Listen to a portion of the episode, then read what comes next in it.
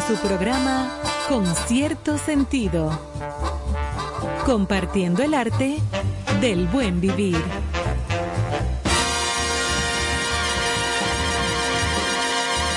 Por estación 97.7.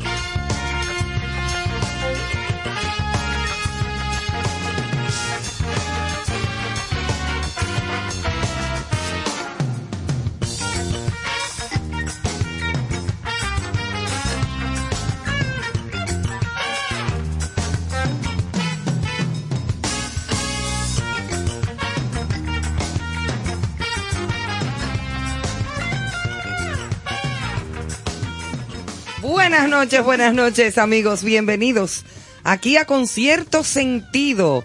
Hoy día lunes 7 de marzo, 8 y 3 minutos de la noche. Estamos al aire hasta las 10 de la noche, si Dios quiere, en esta noche lluviosa, húmeda, acogedora, ñoñonga y chula. Sí, señor, es verdad. Para eso. todas las Hemos personas que nos están con escuchando. nuestros remos. Claro que sí, acurrúquense para que nos, nos escuchen. El que no pueda cruzar una calle. Hay unos muchachos ahora que le dicen yo la concho, que tú le das un dinerito y tú... Yo fácilmente hoy como que firmo un vale. ¿Tú vas a firmar un vale? Mm, Carlos, Carlos. Voy a firmar un vale. ¿O lo firmaste, comandante? No, ya. ya no. Ay, Dios mío. Aquí en cabina, don Néstor Caro, Carlos Almanzar, Joana Santana y una servidora Ivonne Veras. Con ustedes. Buenas noches. Feliz de estar aquí en Concierto Sentido. Dos horas llenas de información, de buen contenido. Un lunes especial con invitada especial en nuestra cabina también con Ay, sí. nosotros. Mucho que compartir y con muchas pilas para iniciar la semana como debe ser. Atentos a que nuestro presidente Luis Abinader tiene una alocución esta noche a las 9 de la noche. A las nueve era, no era ahora a las ocho. Me, No, a sorpre- las me nueve. sorprendió Ah, que es un poquito nueve. más tarde. Normalmente es cuando estamos abriendo programas, pero hoy va a ser a las 9 de la noche. Es y desde aquí, desde gente se Sentido, también vamos a estar compartiendo sobre esa disertación. O sea que. Muchas nada. expectativas. Sí. Bueno, vamos a ver qué trata el presidente, porque realmente todo el problema Oye, sí, de. Ucrania y Rusia y todo estalló oficialmente luego de la exposición del presidente el 27 de febrero. Recuerden. Sí. O sea, que, que, no es lo mismo ni es igual. Bueno, Sí. Vamos a ver lo que aquí- pasa. Aquí tengo una noticia que no es muy agradable ¿Cuál? con relación a los precios de los de los diferentes los tipos de petróleo. Ay. Cerró el West Texas No, eso Intermediate. fuera de serie. el West Texas cerró hoy a 120 dólares el barril. Ay, mamacita. Se incrementó un 1.0% el valor. Repito el precio. Ay, ya me están preguntando aquí en inglés que a 150 dólares el barril. Una pregunta. Sí, ¿Me están preguntando? sí, sí, sí. Llegará a 150 dólares. Yo no lo dudo. si Bueno, pero imagínate así. que el galón de gasolina aquí, la premium, está llegando a 300 pesos ya. Yo le he hecho de la regular y de casualidad. Yo le estoy echando agua. Y de Tú me casualidad. perdonas, Si Iván. fuera por ti, le echara benzina. Benzina. Oye, No. bien, con un aditivo, para que más o menos, No, yo- para que lo sepa. Yo le voy a echar agua, yo creo, caro a esto. El Bueno. otro petróleo que es el Brent, que se usa en el Atlántico Norte, está en, cerró en 126 dólares el barril. Y algo muy importante, el Dow Jones, que es el índice de las 30 empresas más poderosas de Estados Unidos, en el día de hoy se cayó. Se cayó la bolsa de valores en Nueva York. Metiole. Sí, sí, metiolé con él. Diandre, Meltiolé, Cerró. cuando le ponían a uno. ahí. Cerró. Ay, en el Cerró en- colegio. bueno, bajó 798 unidades. Es un escándalo. Cayó un 2.3%, eh, 2.37% y cerró en 32.817 unidades. ¿Qué? Escándalo. Sí. Es un escándalo. 32.817. ¿Qué significa eso?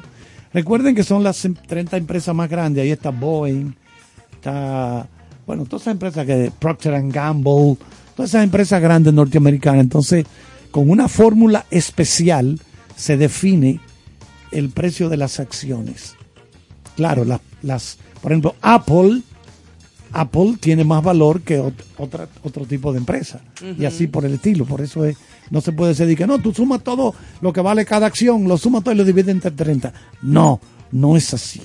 Hay una fórmula especial para darle a las empresas que tienen más valor un- una cantidad mayor de unidades en el precio de sus acciones. Muy bien. Venga acá, profesor. Usted estuvo por Nueva York ahora este fin de Sí, semana. estuve, acuérdate que yo hago cursos en la bolsa de valores con frecuencia. Bueno, porque usted tiene una Sí, gorra nueva. De los Yankees, sí. No, no, Bueno, no, es el dio- foco, el foco de atracción. Es la, a la- todo La el mundo la gorra, me la, porque es que dio- está... me- me la regaló el hijo de, de George Steinbrenner, el dueño de los Yankees. Me, me la regaló. Ah, Ajá, te digo, Carlos, mira lo que te me- tengo. Él fue que me llamó y me dijo que usted estaba por allá. Pero ¿Que claro. ¿Por qué no fui? Ah, Me que te mandaron algo. Claro, sí, me mandaron algo, no te lo vayas a clavar. Esa, esa gorrita está muy robable. Muy robable. Ah, Se lo pues dije desde cuidado. que llegó. Ten mucho Qué cuidado. lindo término. ¿Cómo les fue? Robable. Robable. Robable. ¿Cómo les fue a ustedes de, fin-? Bueno, yo fui a, a Jarabacoa ayer. ¿Es verdad? Ay, sí, Carlos fuimos con unos iba a 30 ganar. periodistas de la ACD, la Asociación de Cronistas Deportivos de Santo Domingo. ¿Y qué pasó? Allá nos abrochamos unas paticas de puerco ¿De la de adelante o de la de atrás? de ambas partes. Ay. A la doctora que vaya El- escuchando. El moro. vehículo, el vehículo estaba alineado. Y un moro. Que es lo mismo. y un moro de habichuelas rojas que estaba buenísimo, graneadito eso. Qué rico. Pero entonces la guagua cuando nos va a buscar, le decimos al señor, por favor, no entre hasta acá, porque esto es muy estrecho. Ups. Y mire que está lloviendo un poco. Ya- se, se fue y a las 4 de la tarde volvió. Rian y se mete. Lo pri- primero que hizo fue que se llevó todos los alambres que habían Anda colgando entre casa y casa. cara, oye Al final hicimos, vamos a hacer una recolecta entre todo el mundo aquí para que esta gente puedan pagar un electricista y le arregle eso. Pero claro. Este señor está loco. No, no lo llevó vuelven. alambre Se con llevó todo, la todos los alambres. No grato ese grupo de Pues yo me la periodistas. pasé en mi casa tranquila, señores.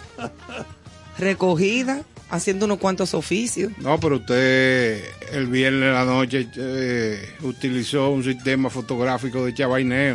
Ah, Claro, con ma- un ceviche. man- mandó una foto de ceviche de mero. O sea, Ay, porque no fue de tilapia, no, de mero. De no, mero. un ceviche de mero que me Claro, comí, mira. Con muchas aceitunas de esas Con rellenas. dos lágrimas, sí, dos lágrimas. me- No, yo lo detallé, que no fui yo, que no lo tenía.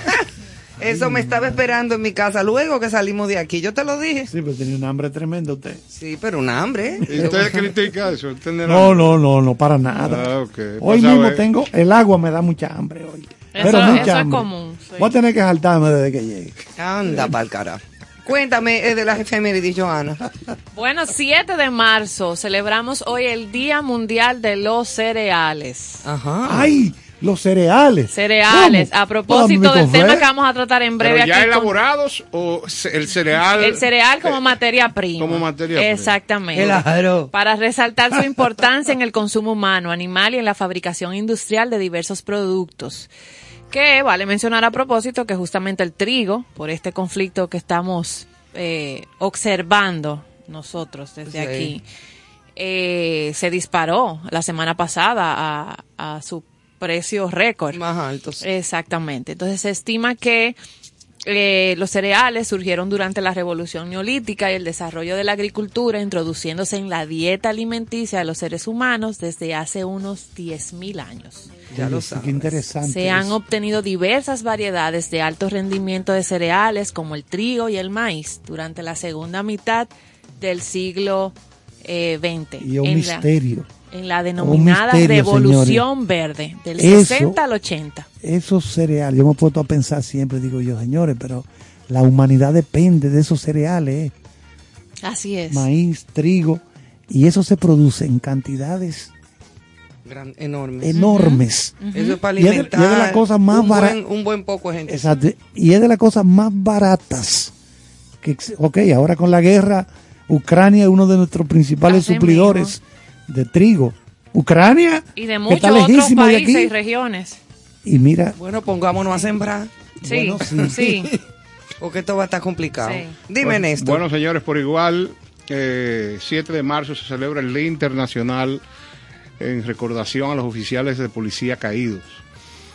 La intención es generar conciencia en la población mundial acerca de los riesgos eh, permanentes que afrontan los funcionarios policiales que brindan un servicio público a la comunidad, iniciativa de la Interpol para ma- manejar todas las bajas policiales ocurridas a nivel internacional en el cumplimiento de sus funciones. Y eso es una celebración importante porque si bien es cierto, en el caso de nuestro país, eh, siempre se discute la, las bondades y los desaciertos de la policía, pero yo creo que siempre hay que ver todos los aportes que ha hecho esta institución al control, eh, que si no existiera, eh, anduviéramos en una selva. bueno, sí. O sea, y fuera una situación muy, muy difícil. Que recientemente celebramos su, su creación. Su, su creación, exacto. Trujillo. Estuvo de aniversario. Trujillo fue el que 86 creó. años, creo que fue. Trujillo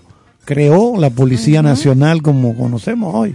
Porque habían pequeños grupos policiales diseminados en el país. Digo, sí, no, pero no, no, no, no institucionalizada. Exactamente. Eso fue. Así Trujillo, es. Trujillo, que fue entrenado por los estadounidenses cuando invadieron en el 1916. Correcto. Lo, en- lo entrenaron a él, lo prepararon. Tú estabas ahí. Yo estuve Sí, al lado, sí, como acá. Pues yo estuve al asistente de él. yo, era un, yo era un niño. Tú sabes. Claro. Yo cargaba agua. Ya yo estaba teenager. es verdad. Ay, yo sí. te recuerdo. Está bien, En la neta. televisión. Sí, dame una foto tuya. No, porque baila en tierra. Anda. Señores, ven acá. eh, yo sé que este tema ya se ha hablado y se ha conversado durante todo el día, en todas partes, pero yo no quisiera dejar de tocarlo. Ah, vamos a ver, vamos a ver. Frótalo. Eh, el El asunto, del debate. El asunto No, del- guárdalo, guárdalo. ¿Eh? El del debate. ¿Cuál debate? El que cierran, el que cerraron, el que abrieron. Sí. Ese. ah. ¿Y El de la famosa tienda que cerraron. ¿Cuál famoso? La de la de la, la panadería. La panadería que Ah, sí, sí. Tú sabes que yo tengo una experiencia eh, en Brujas. Eh, que En está, Bélgica. Eja, está fuera de aquí, para que no vaya a creer ciudad- que que es una, una comunidad rural. Es mi ciudad favorita para vivir en el mundo. Esa, ese sí, sitio. esa es una ciudad Oh. preciosa. Eso es una potalita de, de, de, de un cuadro así como. Vamos, a- vamos rompecabezas. en las redes de con cierto sentido a publicar diversos videos que yo tengo ahí. Eh, hay, eh, ¿qué te puedo decir? Hay diferentes establecimientos porque los waffles los, eh, y todo ese tipo de postres eh, son emblemáticos allá por, Sí. por la incidencia del chocolate, del buen chocolate. Ay, sí. Entonces, cuando yo vi ese tipo de, de producto al aire, digo, ah, pero mira, esta gente sí tan avanzada.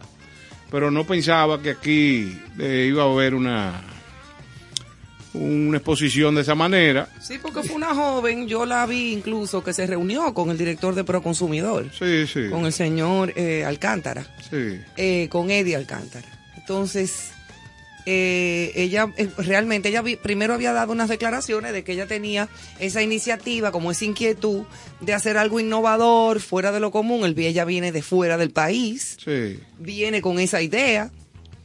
Lo que yo, eh, eh, eh, desde un principio que vi toda este revolú y todo este reperpero, es que en nuestro país, desde hace más de veintipico de años, para no decirte casi treinta, Debe ser más. existen todo tipo de tiendas de artículos sexuales, Sí. de artículos eróticos, Sex de, shop. de, de souvenirs y de todo tipo para hacer fiestas de despedida de soltera. Claro. Y si no me equivoco también, eh, las pastelerías... Sex shops. Eh, no, no, y las pastelerías eh, tradicionales del país, si el cliente lo solicita, solicita. le puede hacer bizcochos de cualquier Temáticos tipo. para Claro. Pero aparentemente, mira, eh, lo que ha sucedido es que para promocionar la tienda es una información que no puedo certificar.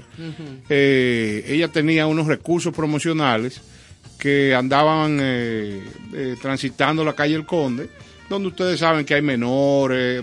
Parece que se mal asesoró en ese aspecto. Sí. Porque mira, una para darte una idea promocional, imagínate que esa muchacha tuviera la, la iniciativa de asociarse a me- medicamentos de urología o medicamentos de ¿cómo se llama lo otro? Eh, los De ginecología. de ginecología y pudiera buscarle una asociación donde cuando usted Ya ya no va a necesitar publicidad. no, no, ya la tiene todo, Muchacho. pero lo que te digo es ver el lado amable del aspecto. sí, ¿tú hombre, y además tengo entendido que ella no solamente vende ese tipo de panes o de waffles. La gente se identificó en ese. Exacto, porque llamó más la No, atención. entiendo que el tema es ese, porque el nombre incluso es así. No, no, no, el nombre es así, pero ella tiene de los normales Ah, también. ok. O sea, ella tiene de todo tipo de waffles, pero Pero Con va- cierto sentido, por el tipo de producto, no por la forma, sino por el tipo de producto, va a tener que hacer un descenso allá. ¿Usted no cree, doctor? yo creo que podríamos hacer un levantamiento. Un levantamiento. Excelente. Un Sí, a propósito.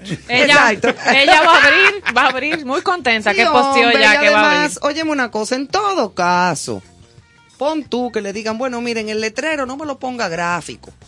Si da para la calle, quítamele la foto. No, y tiene ahora. dibujito, y, y cuando vayan a entrar niños al área de, de, de donde están todas estas cosas para fines de protección, de lo que sea, no de protección, porque es que ningún niño tiene que protegerse de algo que está en su cuerpo.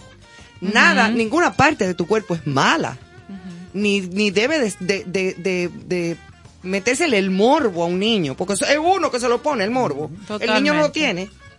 El prejuicio. niño no lo tiene. Si tú haces unos panes, si tú haces un pan en forma de mano, no pasa nada. Y de ojo, y de nariz, y de intestino, Sí, y de hígado. de- Eso es parte de tu cuerpo, el pene, la vulva. Eso es normal.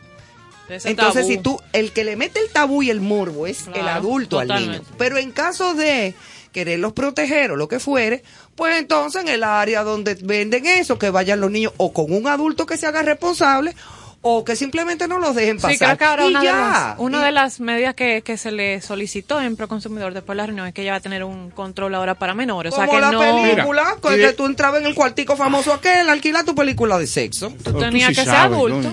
Tú siempre tienes, tú das informaciones que, que no son regulares. Y te voy a decir, eso tiene un aspecto interesante que hay que profundizar un poquito más. Hay que ver la ley. No precisamente la del consumidor, No. sino eh, nuestra constitución, las leyes que protegen Lo a los niñas- menores. Niñas y niños y adolescentes. Correcto, con el fin de ver si hay alguna disposición que prohíbe esa exposición y eh, consensuarlo y que ella se adecue a las cosas que están permitidas Claro, aquí, porque yo- si quizá ella se va a abrir eso en África, eso es una cosa tan normal y puede hacer lo que, No, lo que ella y en cualquier considere. sitio del mundo. Por eso te digo, oye, eh, haciendo el- la referencia de brujas, eh, el muñequito estandarte de la ciudad y de precisamente pastelería es un individuo pequeñito, eh, un gordito gracioso, Desnudo. un niño desnudo haciendo pipí. Hay una fuente inclusive, Sí. yo tengo fotos aquí. Entonces, ese, tú podrías decir que esa es una exhibición. Eh, Pero no es pornográfica. es lógico, pero lo que te quiero decir es que en países avanzados o más avanzados que el nuestro, ese tipo de cosas, esa práctica puede pasar y no hay eh, una situación, una, contraven- Alarmante. una contravención Exacto. que tenga que ver con, la- con las leyes. Ofensiva. Por ahí es que anda el asunto. Yo creo que sí. Imagínate, mira, en Pompeya, por ejemplo, Oh. en esta ciudad antigua, en la falda de, del el volcán del Vesubio. Digo, sí, del, del Vesubio, cuando, cuando eru- eh, er- erupcionó hace cientos de años atrás. Sí. eh, se llevó a Pompeya entera, incluso hay cadáveres ahí petrificados. El símbolo de Pompeya es el falo. Incluso todos los souvenirs que te venden ahí, Claro, todo es, o sea, lo que sea, pero en esa forma, el miembro. en sí. forma de pene, o sea, todo. Eh, y yo, yo traje varios regalos. Ya aquí. tú sabes. Claro, para que un recordatorio de donde estuve, porque eso es parte de la cultura europea. bien. ¿Por qué usted no trajo la foto del volcán? Y pues yo tengo fotos No, también. pero del volcán. Y yo fui a hacer Porque unos reportajes. Y el individuo es por donde coja el asunto. Usted trae mucha vaina del volcán y ya, y le da a su amigo volcán. No. Pero no, usted se fue por la otra vía. No, porque ese es el símbolo de la ciudad. Yo fui a hacer unos reportajes precisamente para Punto Final del Mediterráneo completo. Sí, sí, yo no estoy de Esa vez, ¿tú te acuerdas, Carlos, que yo traje todos esos reportajes? Y a cada persona Y yo le también traje trajo muchísimas un souvenir que cuando Freddy Vera lo vio dijo, ¿y qué fue? ¿Qué fue? Dije, ¿qué es esto? Pero aparte de la historia, en fin, iremos a comer mucho pan y mucho waffle. Vamos a seguir. Yo quiero que el mío esté relleno. Ah, El sí. mío bien relleno. pero lo tuyo no, es no. duro. De- La no, frase de hoy, relleno de esta noche. de guayaba, de guayaba. La frase de esta noche, antes de entrar a los senderos del ámbar, que nuestra invitada ya está con nosotros aquí, es a propósito de, habíamos conversado que le íbamos a compartir, de la película Madres Paralelas de Almodóvar, que cierra la película y dice, no hay historia muda, por mucho que la quemen, por mucho que la rompan, por mucho que la mientan, la historia humana se niega a quedarse callada. Wow. Eduardo Galeano, un periodista y escritor Tenía que ser Galeano. uruguayo. Buenísimo, Galeano, sí. Tremenda frase que cierra la película. Galeano vino varias veces al Me país. encantó. aquí. Él como escribió, por ejemplo, Las venas abiertas de América Latina. Ese libro lo pueden, el que no lo consiga físico, está en Amazon. Ese libro de los años 70. Él dijo antes de morirse, Galeano, si yo fuera a escribirlo otra vez, cambiaría muchas cosas de ahí. De ahí Porque mismo es. Muchas cosas han cambiado. Sí, porque Sí. las cosas evolucionan y cambian, pero en el momento, ese era su momento. Exacto. Y, eso no, libro, no quita exacto. nada. Claro que sí. Nos vamos entonces por los senderos del ámbar. Bueno, y esta noche hay unas líneas que dicen de la siguiente manera, felicidad dilatada. Muchas veces amparamos la felicidad en sentimientos, cosas, vivencias que aún no han llegado o no han pasado, olvidando que en cada instante de nuestras vidas sobran razones para reír, respirar, brincar, sintiendo lo grandioso que es estar vivo. recoger mentalmente los sucesos maravillosos que nos han tocado vivir y al ver despacio esta película de secuencias positivas, el corazón drena endorfinas, lo que termina en sentimientos placenteros imposibles de igualar y olvidar. No dilatemos el regocijo, ya que el tiempo avanza y la vida es como un álbum de fotografías con fechas y horas marcadas, y las imágenes que no fueron captadas en el momento indicado no serán parte de este álbum que recoge las incidencias de lo que somos. No olvide que cada segundo cuenta. Muy, muy lindo. Y muy reflexivo. Sí, es que la gente posterga muchas veces. Oye, no es realista, no baraja. es reali- es baraja, La exactamente. palabra baraja Barajar, mucho. barajar. Y la, la felicidad es un asunto que viene con uno. Procrastination. No hay que, no hay que esperar nada.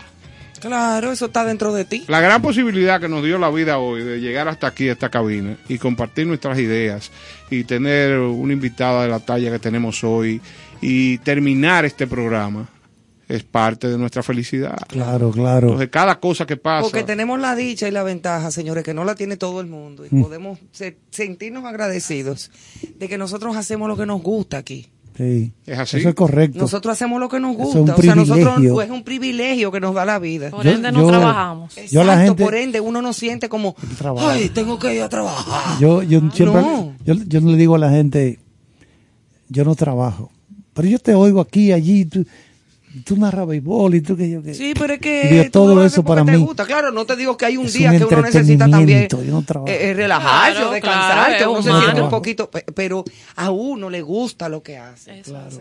Y eso es, mira, un regalo de la vida. Sí, eso es correcto. Es un regalo. Vámonos con Señores, música. un poco de música y hablando de, de este amor natural a la vida, Ay, Dios. yo vengo a ofrecer mi corazón de Sol Jiménez.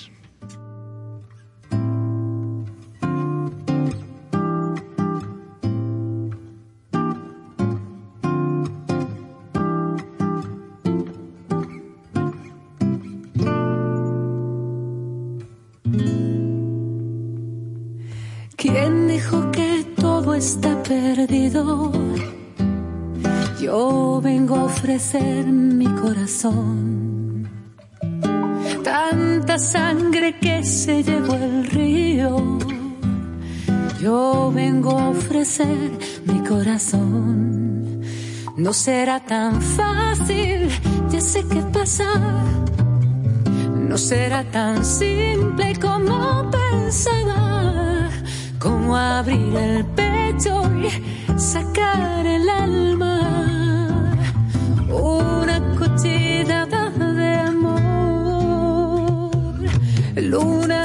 Los pobres siempre abierta.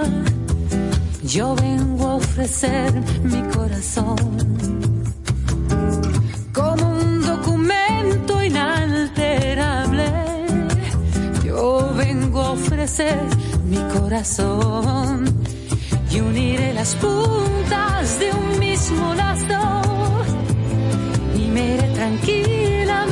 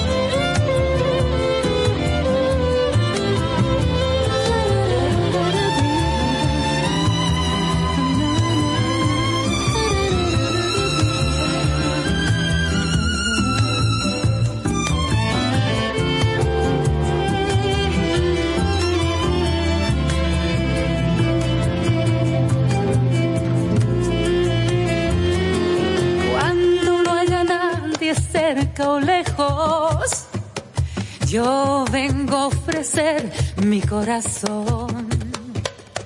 Cuando los satélites no alcancen, yo vengo a ofrecer mi corazón. Y hablo de países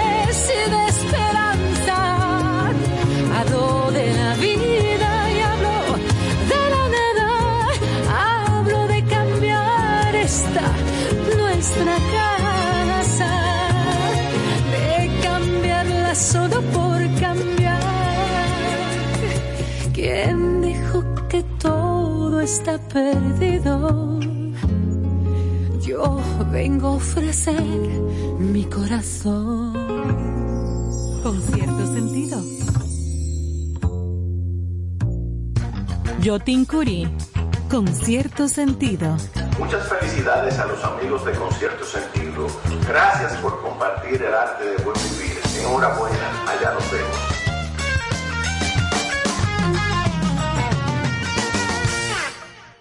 Cooking Victoria. Con cierto sentido. Muchísimas felicidades a mis amigos de Concierto Sentido. Gracias por compartir el arte del buen vivir. Enhorabuena, ya nos vemos.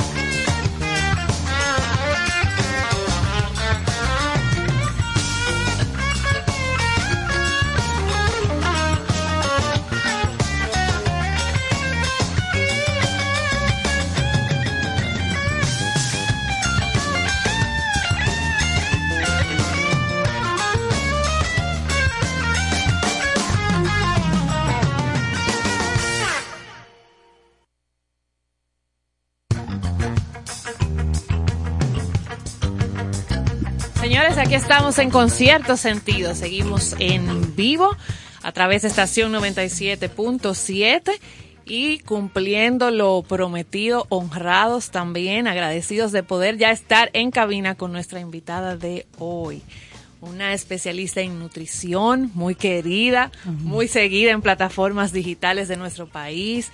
Eh, desde allí se mantiene realizando un aporte diario de educar, de informar, de comunicar sobre la importancia de una sana y correcta nutrición eh, y los aportes que hace a nuestra salud para que nos cuidemos. Lo hace de una manera amena, eh, ligera. Eso es lo importante en la comunicación hoy día. Porque si- de lo que sea que tú vayas a hablar, si no lo haces de una manera espontánea Y sé que eso le ha chévere, no conecta con la gente. Esos seguidores que siguen creciendo en su comunidad. La doctora Gisela Escaño, cariñosamente, la doctora G. Ay, Así es sí. que se conoce. la doctora noches, G. un aplauso, bienvenida. Para mí Gracias. es súper placer volver aquí a los programas de Listín Diario, sobre todo con usted esta noche. eh, y nada, vamos a llevarle orientación a la gente, que eso es lo que tratamos de hacer día a día. Eso es así, eso es así. Bueno, Gracias mira, por estar con nosotros. el, el tema, el tema eh, eh, que se trata precisamente, o sea, el otro día se celebró el día de... El viernes El estábamos Mundial la celebrando el Día Era el Mundial. Día Mundial de la Obesidad, precisamente. Mira, Hay muchas personas que confunden la gordura con la obesidad o lo o- o es Sobrepeso. el sobrepeso. No, porque yo lo que tengo son unas libritas, pero ve tú a ver. tú le sacas cuatro latas de agua y no, no baja el, el río. Pero, vamos. Quiero que te midas esta noche con tus comentarios, porque podemos tener una fricción allá abajo en el parqueo cuando Ah, salgamos, sí. claro. Pero no me. No, no, porque pues, todo es lo que tú me Ah, vas a decir y yo te voy a decir. Es verbal. verbal, claro. No, yo me quedaría callada. Santana, tenemos un live, ¿verdad? Vamos sí, a ver, estamos doctora. trabajando en el live ya para, para estar. Ah, ya estamos revisando y está aquí con nosotros. Sí, estamos en vivo a través de la cuenta de Instagram de Concierto Sentido RD, tal y como le prometimos. Así que usted puede ir ahora, conectarse para que se esté aquí en la cabina con la doctora G y pueda disfrutar de esta conversación que tendremos con ella y hacer cualquier pregunta, inquietud que la canalizamos por aquí. Hay algo que me, que me inquieta, doctora, y es que en los últimos tiempos he visto varias veces en los periódicos como que la gente quiere, como que le gusta la obesidad. Como, o sea, No me diga, eh, ¿cómo sí, así? no, espérate, es, es como, ¿Cómo, Dije, ¿cómo es no, eso? no, ¿Qué es, fue, es como que ha crecido tanto en muchos países de América Latina que da la impresión de que a la gente no le importa eso. Cuando Sí. sabemos todos lo, lo perjudicial que es para la salud, para la estética, todo ese tipo de cosas. ¿Qué es lo que está pasando con la gente, doctora, en ese sentido? Mira, realmente, Carlos, tú tienes la razón. Eh, puede haber, es paradójico. Muchas Sí. personas no le muestran interés, pero sí en la actualidad también podemos ver personas ya preocupadas por la salud y sobre todo después del COVID. Tenemos que tener claro, la- el sobrepeso y la obesidad es un exceso de grasa corporal que esto lo, lo vemos, o sea, a nivel de la cintura, y, y tenemos varios parámetros para poder tomar en cuenta las personas que nos están escuchando sí están en sobrepeso obesidad, eh, que los voy a decir más adelante. Con respecto a tu pregunta, 800 millones aproximadamente de personas en la actualidad a nivel mundial padecen de obesidad. Wow. O sea, estamos hablando que es una pandemia. Pade- ¿padecido Es una pandemia? enfermedad, es una pandemia. Y, y nos ha dado bastante trabajo erradicarla y sigue en aumento con el tiempo. O sea que sí estamos hablando verdaderamente de un gran problema. ¿Por qué? Porque la obesidad arrastra otras complicaciones como la hipertensión arterial, como el colesterol elevado, que llamamos hipercolesterolemia, la diabetes, o sea, va arrastrando un sinnúmero de, de enfermedades que nos afectan el día a día y que eso es lo que nosotros tratamos de prevenir. Eh, luego del COVID, Carlos, eh, su- hicieron un estudio aquí aproximadamente como en julio del año pasado, donde arrojó un 70% de las casi 8 mil personas que se evaluaron tienen sobrepeso y obesidad, lo cual es alarmante Un aquí. 70% Un en 70% en República Dominicana. Yo les puedo decir que cada día, yo tengo, déjame ver, del COVID, cada día yo veo un aumento y sobre todo en niños con el tema de- del sobrepeso y la obesidad.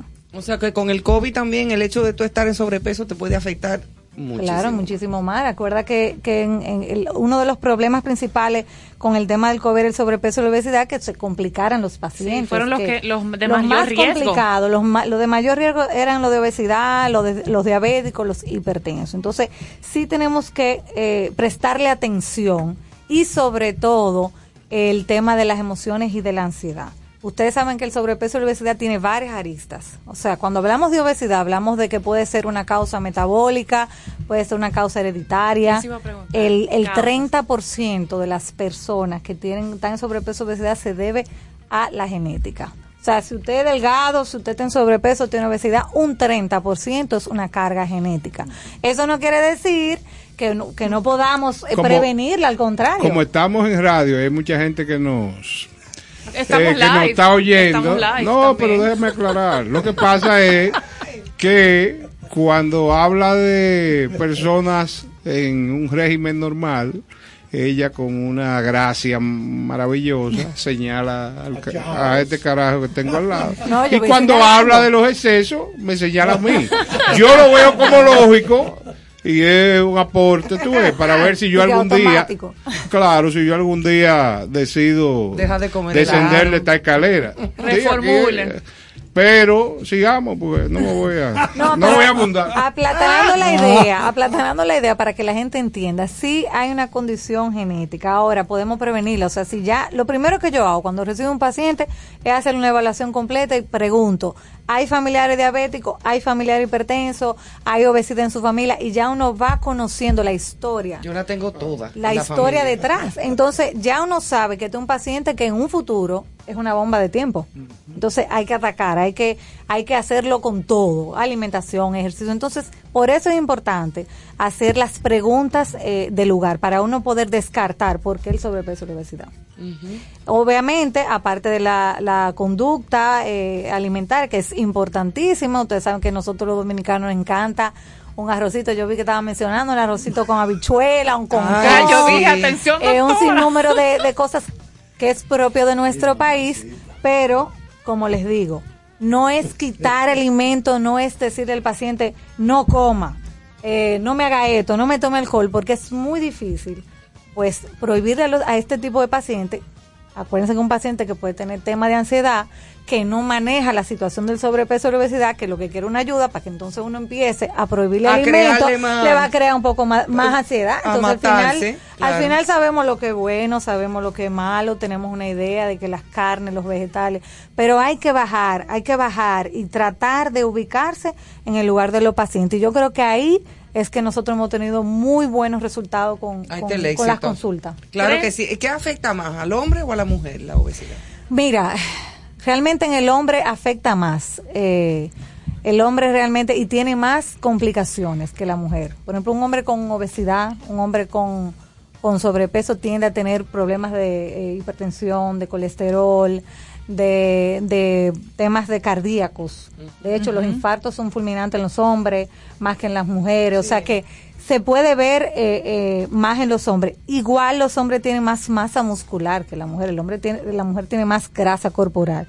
El tema con la mujer es que nosotros tenemos, fluctúa mucho el peso. Puede ser, tenemos cambios hormonales en la tiroides, que se ve más común en las mujeres, y eso puede hacer que también la, la mujer tenga más obesidad. Eh, igual la- el, el, el tema del de las menstruaciones, eh, De la menopausia. de la menopausia, o sea, tenemos cambios más cambios hormonales. hormonales que Sí, hacen que fluctúe más el peso. Y por eso es más, se ve más común realmente en las mujeres, para, para, para aclararlo. Pero las complicaciones mayores se, va- se ven más en hombres, por el tema de que es más masiva, las enfermedades son un poquito más agresivas. Eh, pero sí, eh, actualmente nos, nos, nos ha afectado a los niños. Yo tengo aproximadamente un 40% de, de niños. en- yo no veía niños. O sea, yo para iba a mí. preguntar porque yo veo en no sus soy redes pediatra, muchos niños. Yo no soy pediatra, pero con el tiempo, como que Dios me ha puesto en el camino, nada, ayudar a los niños, pero no es Pero tanto los bueno. niños, es como a la familia.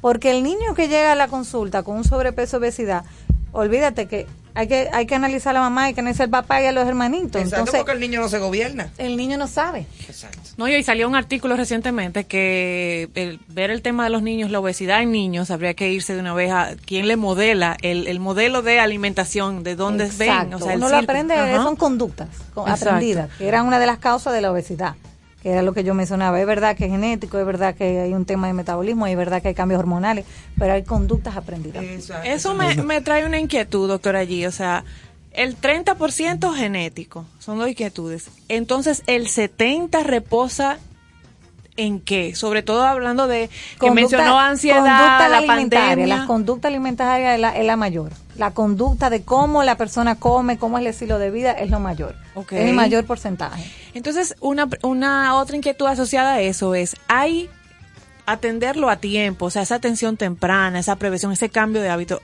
¿Hay algún deadline en, en mujer, hombre? No tú dices, ya de- después de cierta edad ese metabolismo es muy difícil yo volverlo a, a jalar, a activar hacia atrás.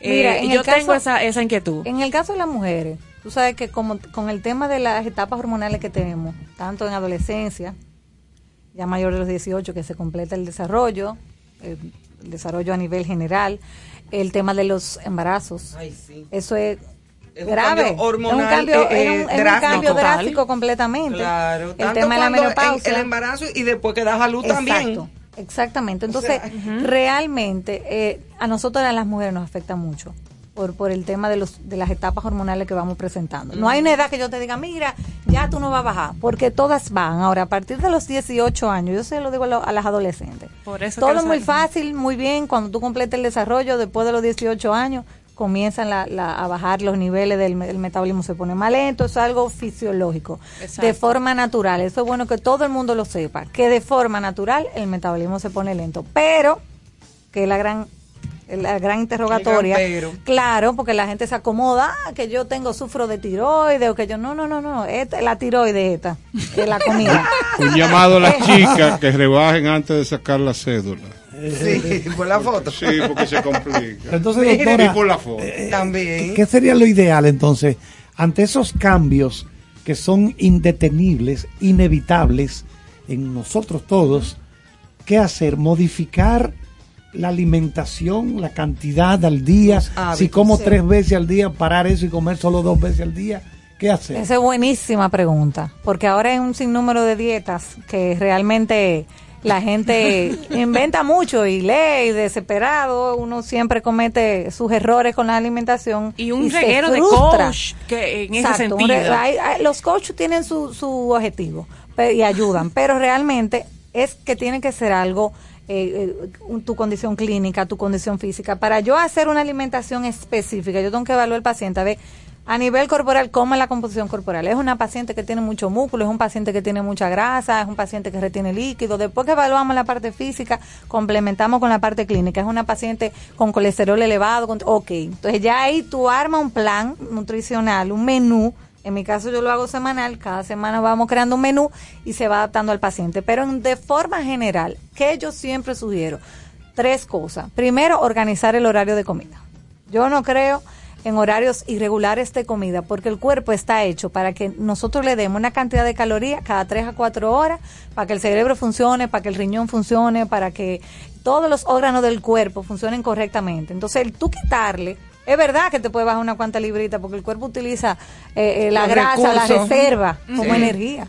Pero llega un punto en que ya, que ya el cuerpo se acostumbra a eso. Y la gente me dice, conchale, yo duro hasta que si yo cuántas horas sin comer, doctor, y yo no como. Y después me doy unas alturas. Ajá. Y la comida aquí, con la digestión súper lenta. Exacto. Entonces usted no está de acuerdo con una fasting. nueva modalidad que es el ayuno intermitente. Realmente tiene sus, o sea, sus requisitos. Son personas muy puntuales y tiene que ser bajo supervisión médica. No puede ser cualquier persona. No puedo decirte, mira, me encanta el ayuno porque no es lo que yo hago diariamente. Al contrario, yo siempre le digo al paciente, una persona que dure más de 6, 8 horas sin comer, el cuerpo se pone en reserva y utiliza en forma, obviamente utiliza la reserva en el momento, pero llega un punto donde la caloría que tú necesitas, que tú no la das, ¿de dónde la vas a sacar? Él empieza a hacer lo contrario, a guardar. Lo como más, el carro. Lo más importante de, de ya. cualquier proceso en lo que se involucra un ser humano es tener la conciencia y la información necesaria de quién es usted, en qué condiciones está, que es lo que tú acabas de decir. Exacto. Pero aquí hay mucha gente que es un, es un accionar que no debe ser, haciendo cosas de manera unilateral, Sí. sin conocimiento, oyendo A a, lo personas, loco, a lo oyendo a personas Sí, sea- que tienen buena intención, pero no Sí, tienen, pero la, no tienen la formación para orientar a nadie. decir, exacto. Entonces yo creo que lo más saludable es buscar una ayuda idónea Claro. que permita que los resultados sean Lo lo, lo quieres. esperado. Exacto, lo que necesitas. Porque oye, hay, yo he escuchado gente que dice, por ejemplo, mira, eh, carne vegetal, eso yo creo que funciona, eso no está mal, pero el otro día oí una gente que mezcló como un desayuno, un café con aceite de coco, porque el aceite de coco te da un estado de saciedad. Sí, da un Usted entonces lo que tiene que verificar primero, por qué, qué, qué le motiva a querer comer en demasía, que puede ser ansiedad, puede tener otros aspectos, pero no creo que el aceite de coco solo sea un ingrediente. Se puede utilizar como un sustituto, por ejemplo, la gente lo usa mucho en las ensaladas o, lo- o para hacer algunos platos más saludables porque el aceite convencional se transforma en grasas trans, en grasas malas y se puede utilizar realmente. Eh, es, es como ayuda a activar el metabolismo de la grasa también, o sea, porque es una grasa. Cuando ustedes comen grasa, el cuerpo se activa y ayuda a metabolizar de una manera más rápido lo que son eh, eh, las grasas que tenemos acumuladas. Pero es lo que yo le digo a la gente, no existe un alimento que cubra todas las necesidades. Tiene que haber un que- balance. Porque al final, si fuera así, todo fuera muy fácil. Todos, ninguno tuviéramos obesidad, ninguno tuviéramos hipertensión, Nada. no, no sufriríamos de Todo diabetes. el mundo fuera muy feliz. Exacto, entonces al final, como yo les digo, organizar los horarios de comida es vital, porque cuando uno come a deshora, aparece una comida y eh, sea lo que sea, uno se lo come, le da ansiedad, come, se dan unos atracones grandísimos, la comida hasta aquí, hasta aquí arriba, la digestión es más lenta. Claro, Oye, me lo pueden decir, de le da acidez, no vuelven a comer hasta seis horas después porque Doctora, todavía ¿dónde tienen la comida dónde aquí. usted vive?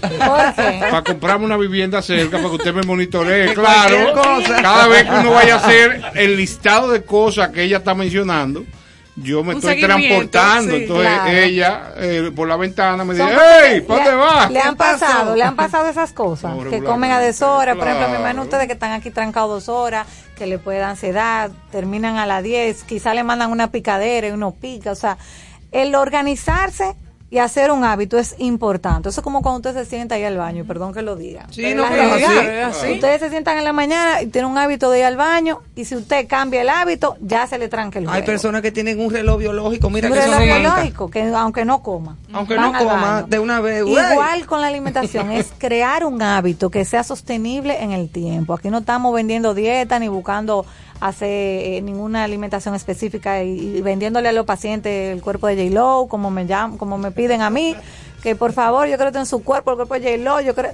No, pero esto es Pero trabajado de años. Yo lo solucioné porque yo hice un comunicado a la República que las muchachas entendieran que el cuerpo perfecto es este. Claro, por Dios, y ya. Una pregunta, resuelto. doctora, una pregunta. Eh, eh, eh, ¿Qué es la, el, el, el hipotiroidismo y el hipertiroidismo y en qué influye con respecto al peso? Nosotros tenemos las glándulas de las tiroides que se encuentran de- detrás de la tráquea. Estas nos ayudan a regular el metabolismo. Entonces, hay unas hormonas que tenemos que no de la misma glándula que o sobreproducen eh, la- lo, lo que son estas hormonas y hacen que aceleren, que les dé taquicardia a los pacientes, que pierdan de peso rápido, que comen, comen, comen y no aumentan de peso, o lo contrario, que tengan una, un déficit de esta hormona y lo que hace es que el metabolismo sea más lento, se le cae el pelo, eh, tienen estreñimiento, escalofrío, y está en un sitio con calor y le da frío también. O sea, las hormonas, eh, la tiroides, una glándula eh, importantísima para regular el metabolismo. Tiene que ver, está relacionado con todo lo que tiene que ver el metabolismo, no nada más bajar de peso. Pero no es la causa principal de sobrepeso y obesidad. Hace que la gente se acomode y dice, yo tengo tiroides, pero sí, mi porque yo como he oído tanto eso, Pero entonces si ya le están eso- suplementando, le están poniendo un fármaco, un medicamento para sustituir la función de su tiroides, ¿por qué usted tiene sobrepeso y obesidad? por esta la comida. Por otra- No, pero la tiroides.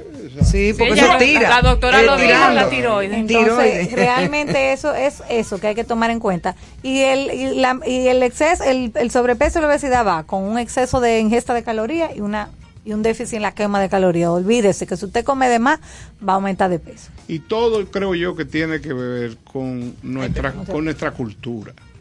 Usted ve otros países donde es regular disfrutar de una buena ensalada, una crema primero, una ensalada, después un, como le dicen, proteína, que es carne. Sí, una buena carne Pero con ¿qué pasa? En nuestro La país la presencia de los fritos Y del es chicharrón. fundamental.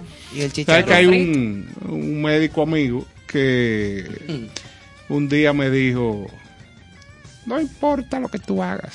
Si tú, Ah, porque él habla así. si, si tú sigues con los pastelitos, No hay olvídate, manera. no tienes nada que buscar en este consultorio. Entonces, eso es entendible. Es así. Sí, es verdad. Sí, sí, Sí, tú. Alguien un día, yo iba a hacer una pregunta a un endocrinólogo.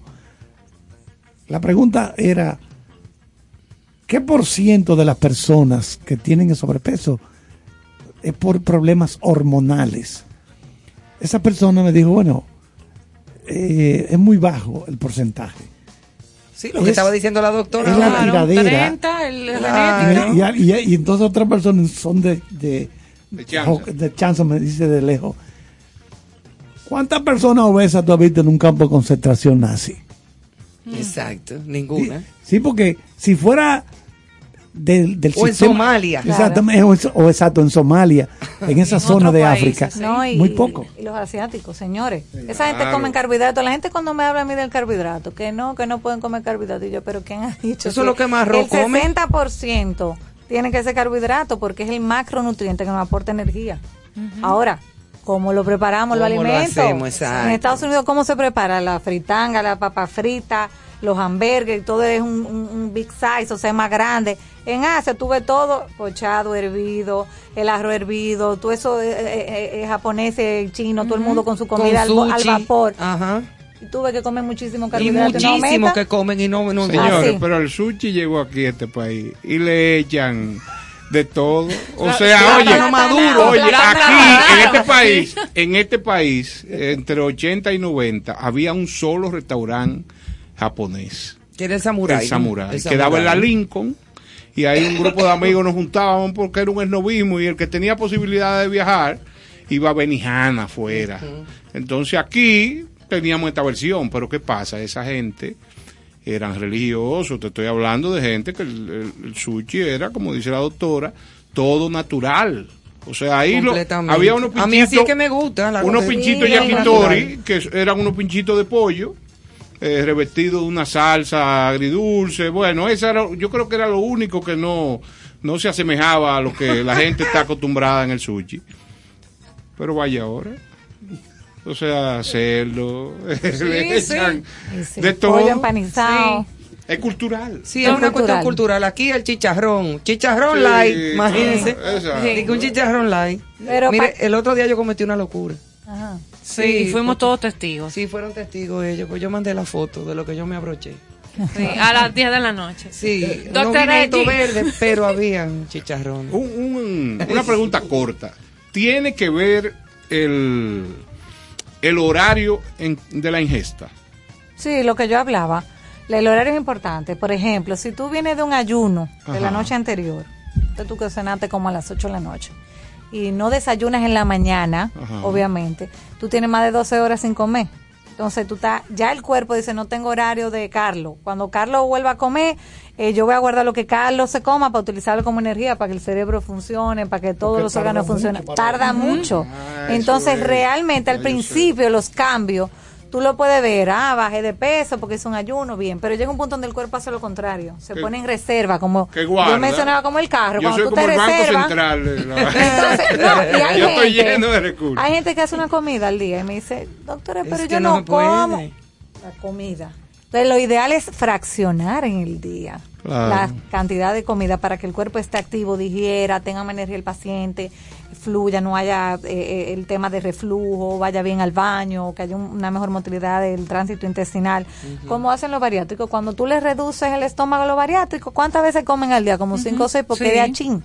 De a Claro. Un estómago tan chiquitico que le ponen 3 y 2 onzas de comida. Claro. Entonces uno trata de crearle ese hábito al paciente.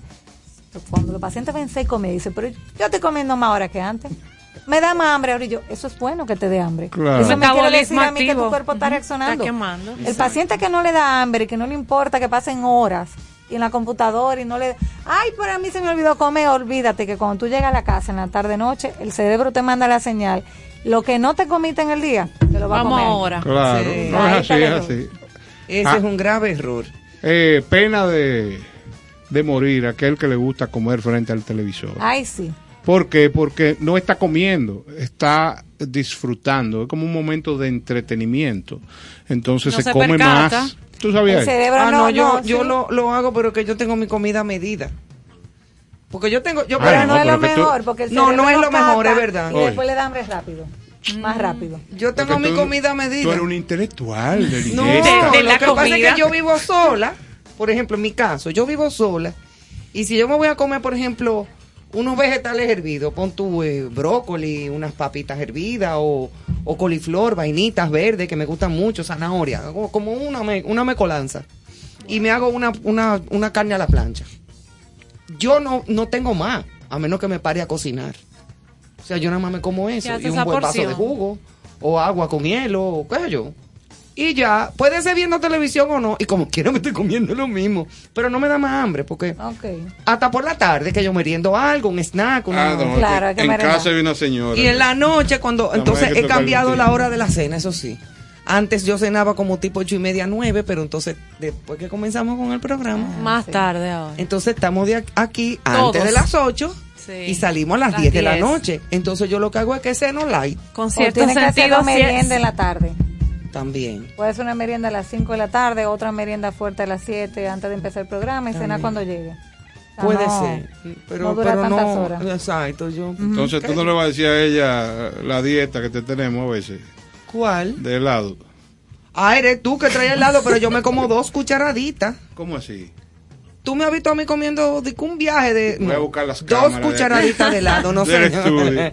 No, no, pero Doctora, allí antes que, que, se- que cerrar el segmento, recomendaciones a la audiencia que nos escucha, o sea, el ejercicio, el dormir, el sueño, El horario, el- esas cosas. Organizar los horarios, preparar un menú cada semana. Si no tienen la facilidad de hacerlo porque no son nutricionistas, obviamente ustedes acudan a su médico, pero organizar un menú semanal para que tenga un control mayor de las comidas que va a hacer en la casa, no come a lo loco lo primero que aparezca.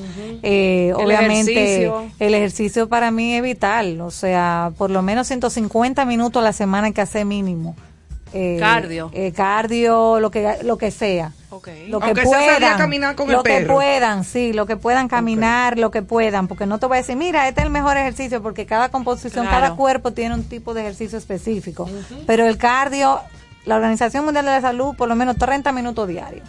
Entonces, minutos. hay que hacer esos 30 minutos mínimo para evitar eh, las otras enfermedades.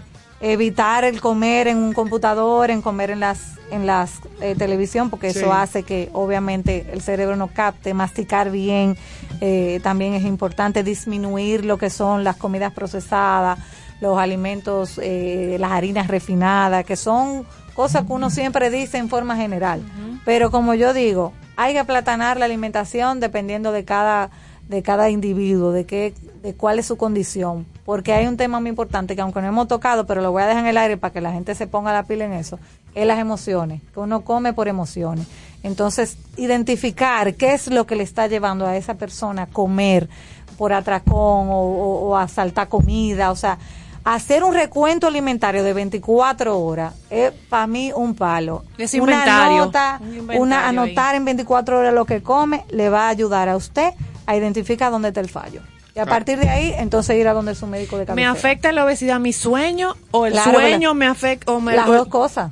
La obesidad te puede afectar el sueño porque te da una apnea por el exceso de grasa, no puedes respirar en la noche, entonces ya eso se complica. Como también el no dormir afecta al sobrepeso porque hay hormonas que estimulan el apetito que cuando tú no duermes se, se secretan de una manera mayor. Exacto. Entonces sí puede pasar las dos cosas.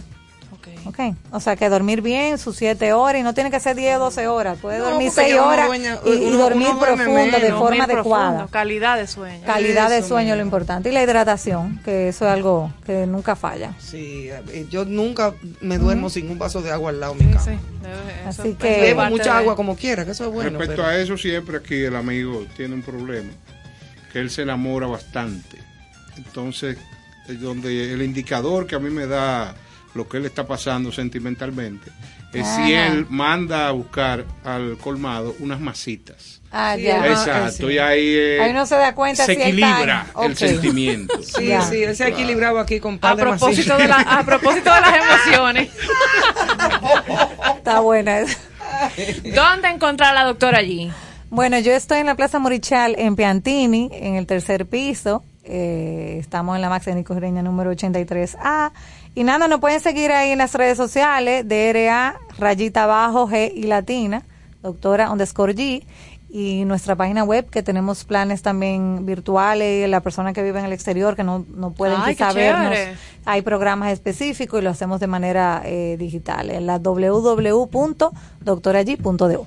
Muy excelente, bien, bueno, excelente. bueno. Y vamos a invitar a la doctora, que este espacio queda abierto, si Gracias. quisiera venir cuando ella lo decida.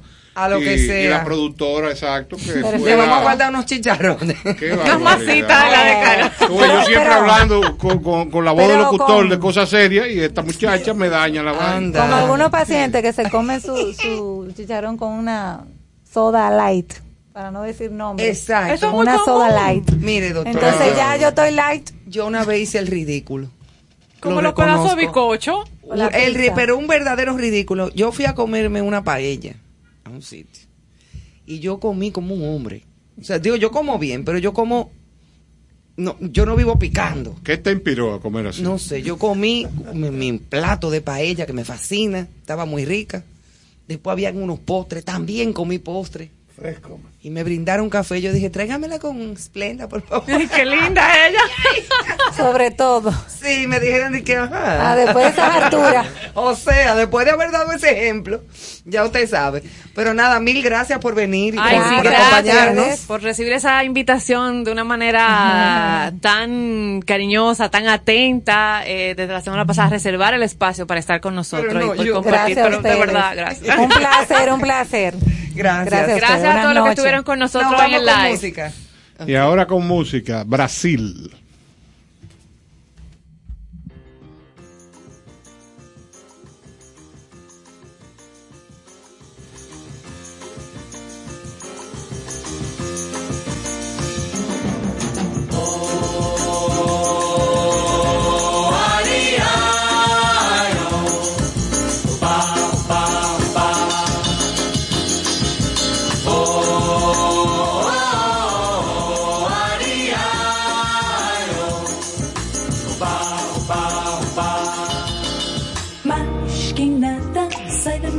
Frente que eu quero passar.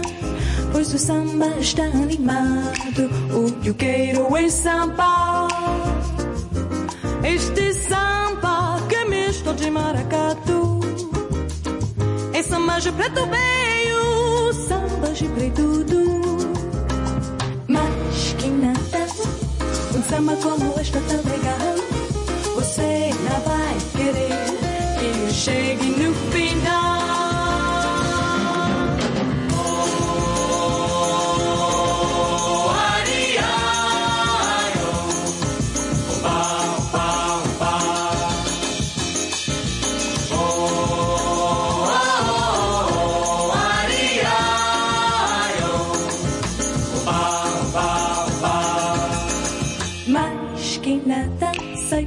Frente que eu quero passar.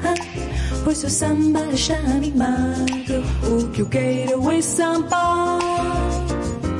Este samba que é misto de maracatu.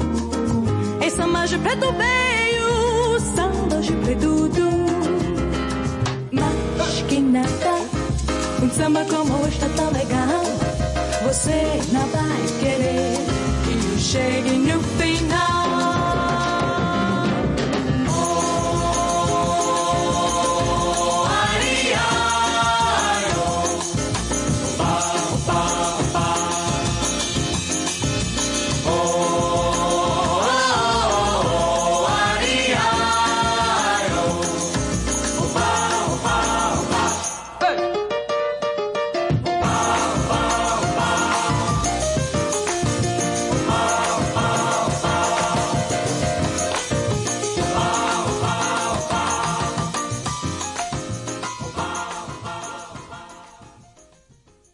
Con cierto sentido.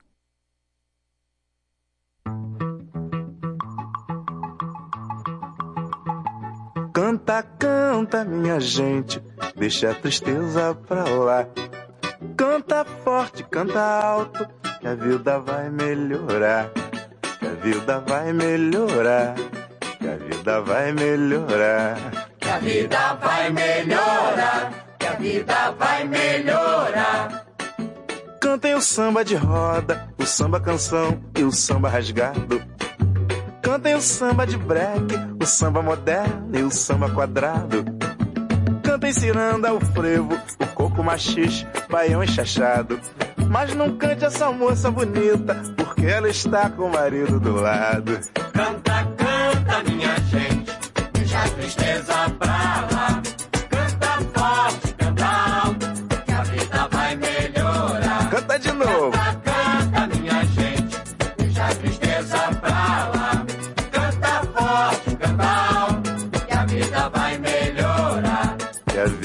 vai melhorar. Que a vida vai melhorar. Mas a vida vai melhorar. Que a vida vai melhorar. Quem canta seus males espanta, lá em cima do morro, sambando no asfalto. Eu canto samba enredo, o samba é lento e um partido alto. Há muito tempo não ouço tal do samba sincopado. Só não dá pra cantar mesmo, é vendo o sol nascer quadrado da minha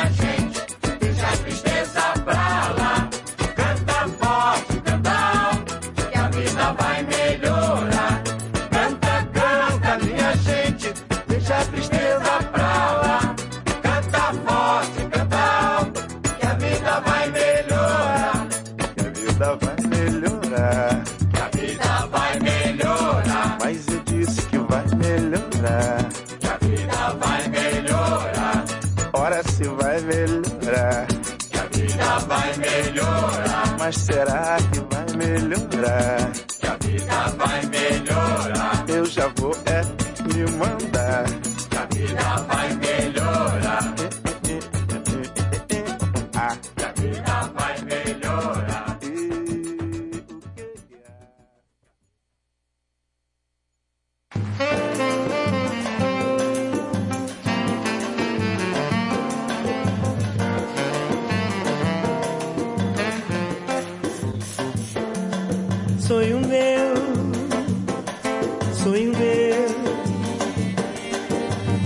buscar quem mora longe, sonho meu.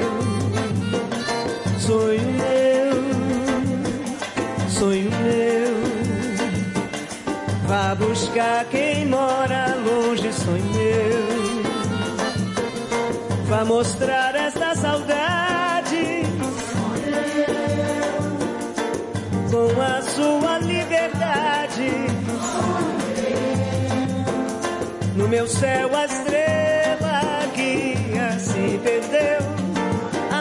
madrugada fria só me traz melancolia, sonho meu.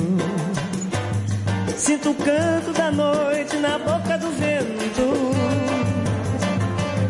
Fazer a dança das flores no meu pensamento.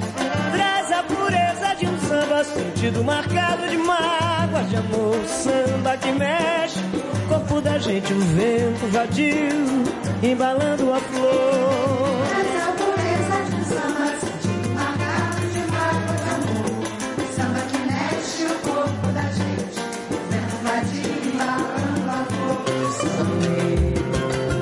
soy humilde.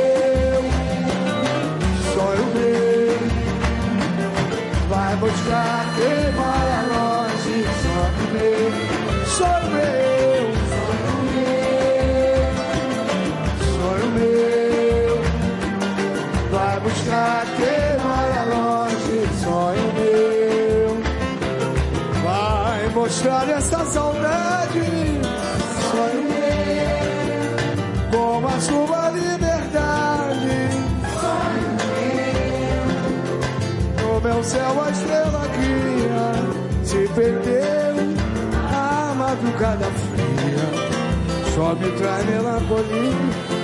Sonhei, sinto o canto da noite na boca do vento.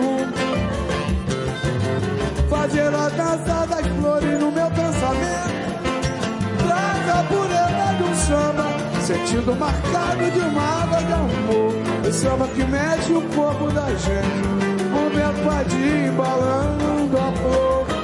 Traz a pureza sentido marcado de mágoa de amor. O samba que mexe o corpo da gente, o vento vadio embalando a flor. Sonho meu, sonho meu,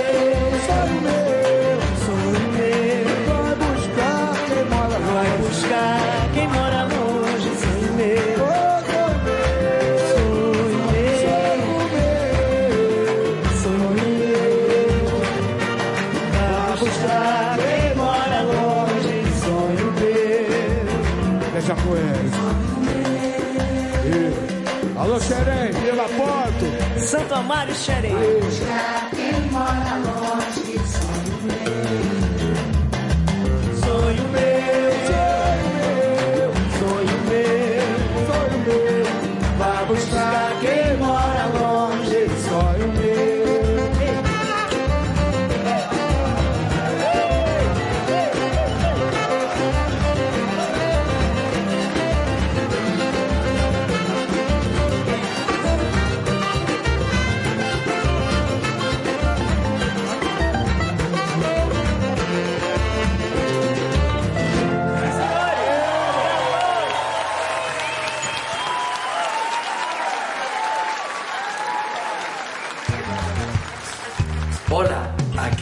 Michel Camilo, felicitando a mis amigos de Concierto Sentido, donde celebraremos la cultura, el arte y la buena música.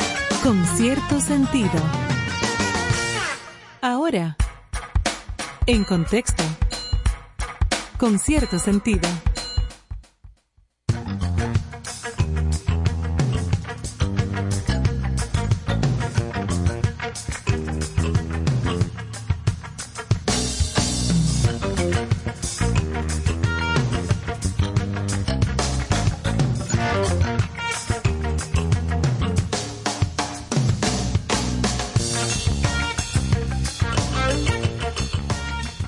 Aquí estamos de vuelta, amigos. Gracias por seguir con nosotros.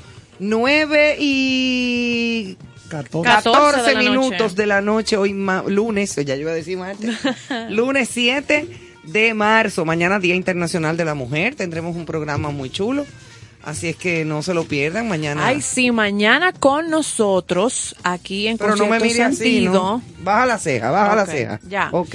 Mañana en Concierto Sentido, Día Internacional de la Mujer, pero también acaba de celebrarse en el fin de semana Día Internacional del Escultor. Entonces mañana tene- tenemos una combinación bien interesante. Estará con nosotros la artista destacada, artista dominicana, Amaya Salazar, que es pintora, Una de mis escultora, pintoras favoritas a dominicanas, propósito de su Amaya Salazar. exposición colocada actualmente en el Museo de Arte Moderno.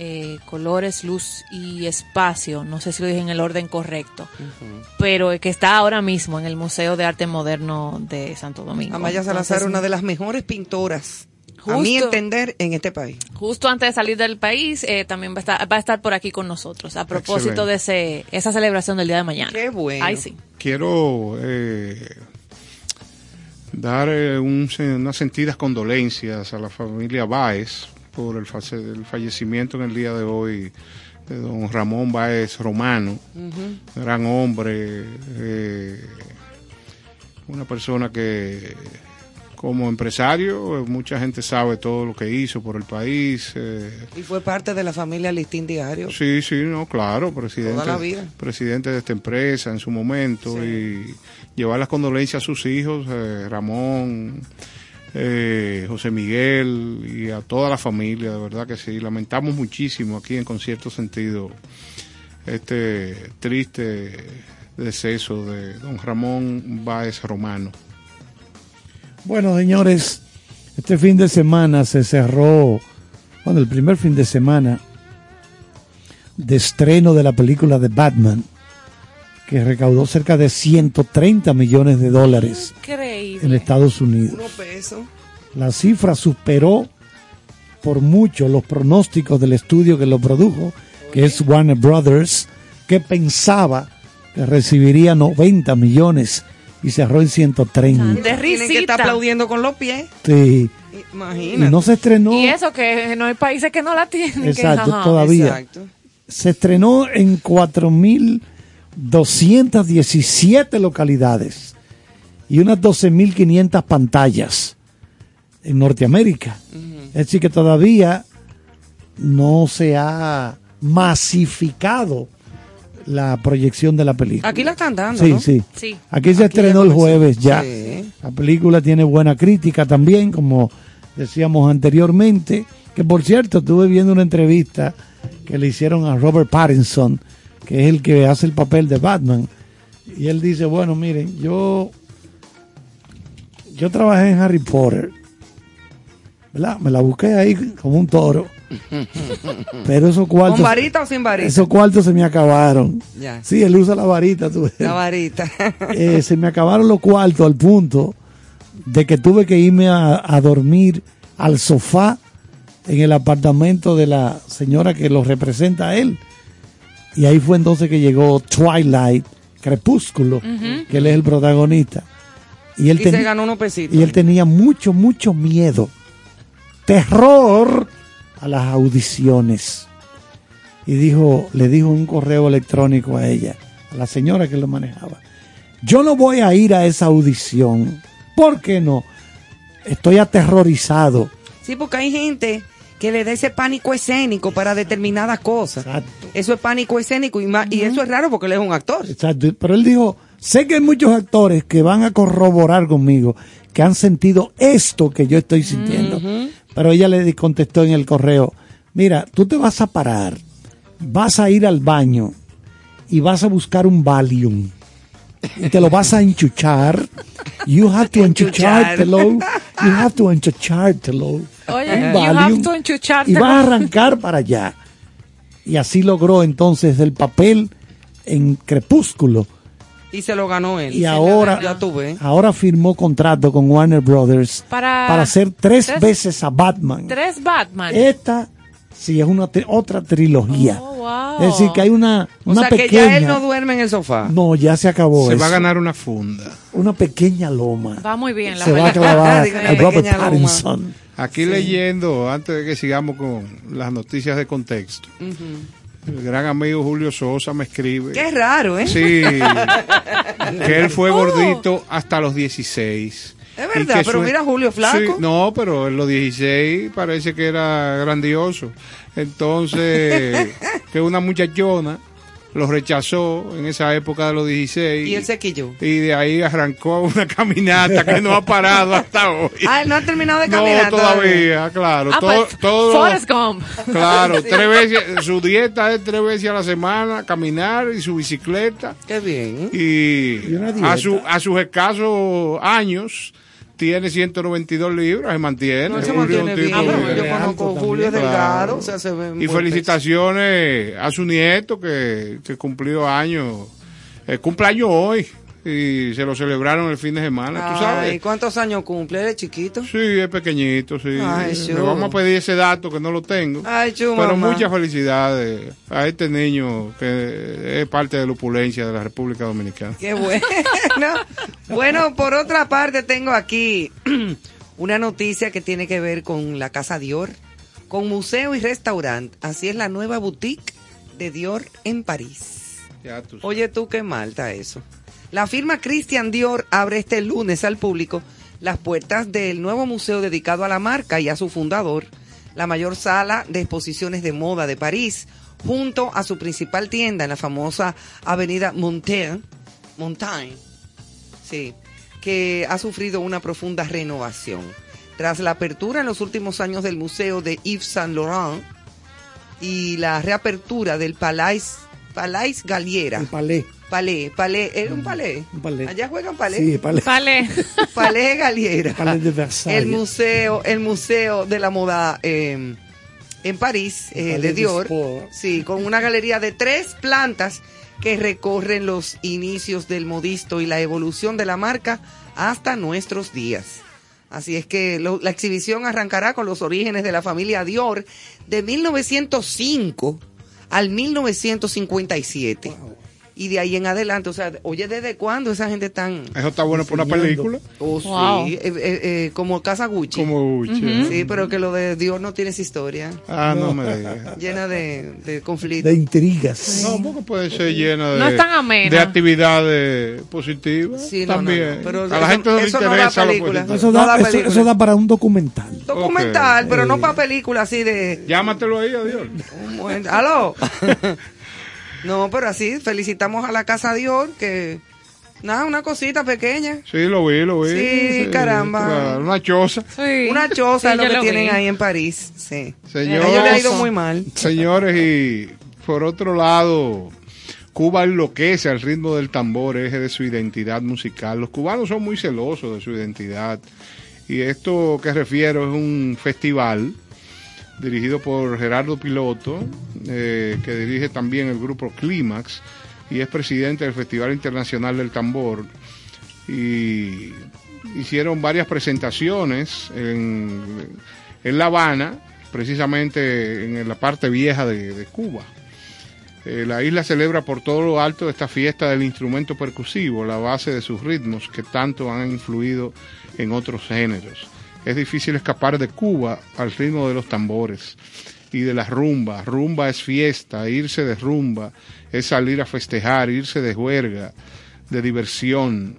Pero bailar y tocar una rumba es cosa muy seria como quedó demostrado en esta última semana cuando La Habana fue sacudida y seducida por decenas de conciertos de diversos géneros, clases magistrales de percusión y una competencia de baterías de altos quilates.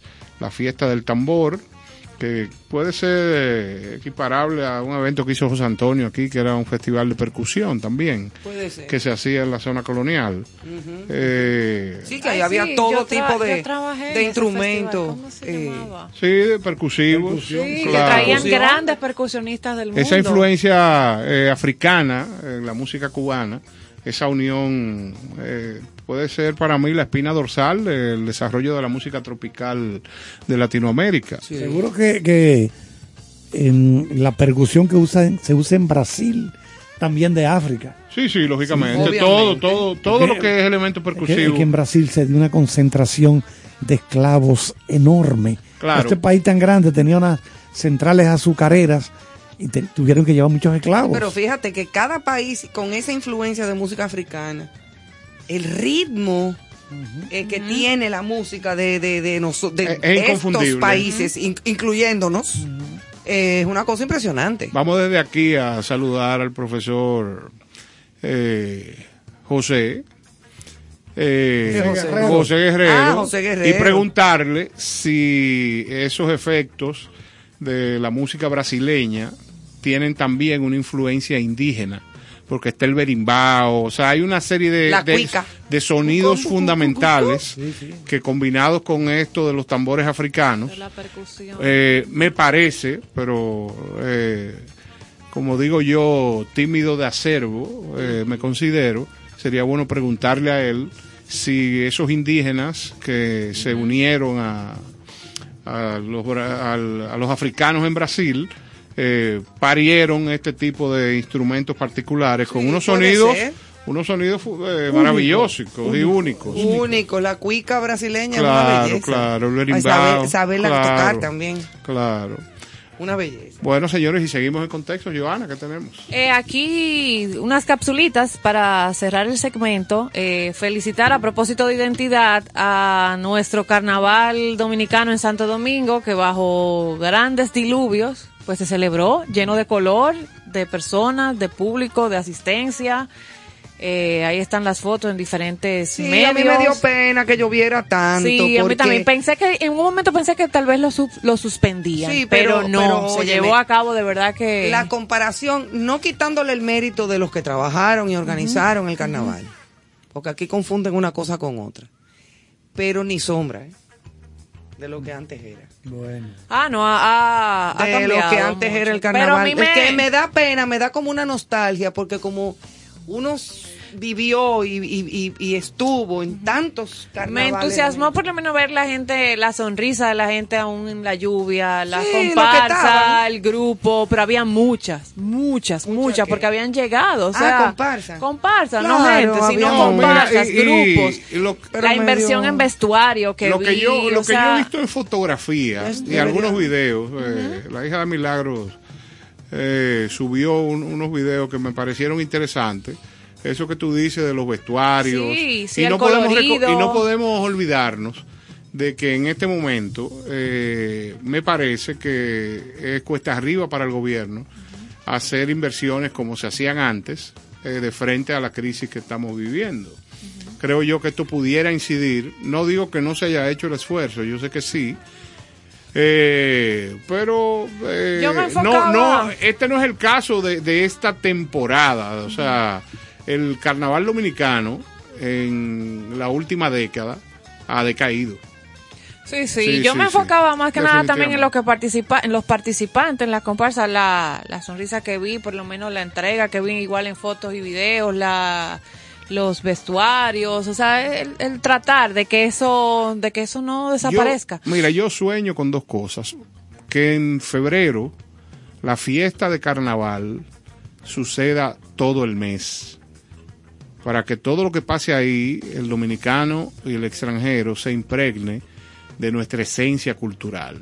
Y otra cosa que sueño, que en algún momento pueda suceder un magno evento en el Estadio Olímpico, donde convirtamos ese espacio en, en el evento nacional de carnaval, donde tú puedas reunir 50 mil personas ahí o 30 mil en las gradas y que por el medio de esta, de esta estructura deportiva puedan pasar comparsas y, y se convierta en un estandarte que sea de atractivo, porque oye, el, el europeo eh, valora y disfruta mucho eh, lo que son lo- los eventos culturales.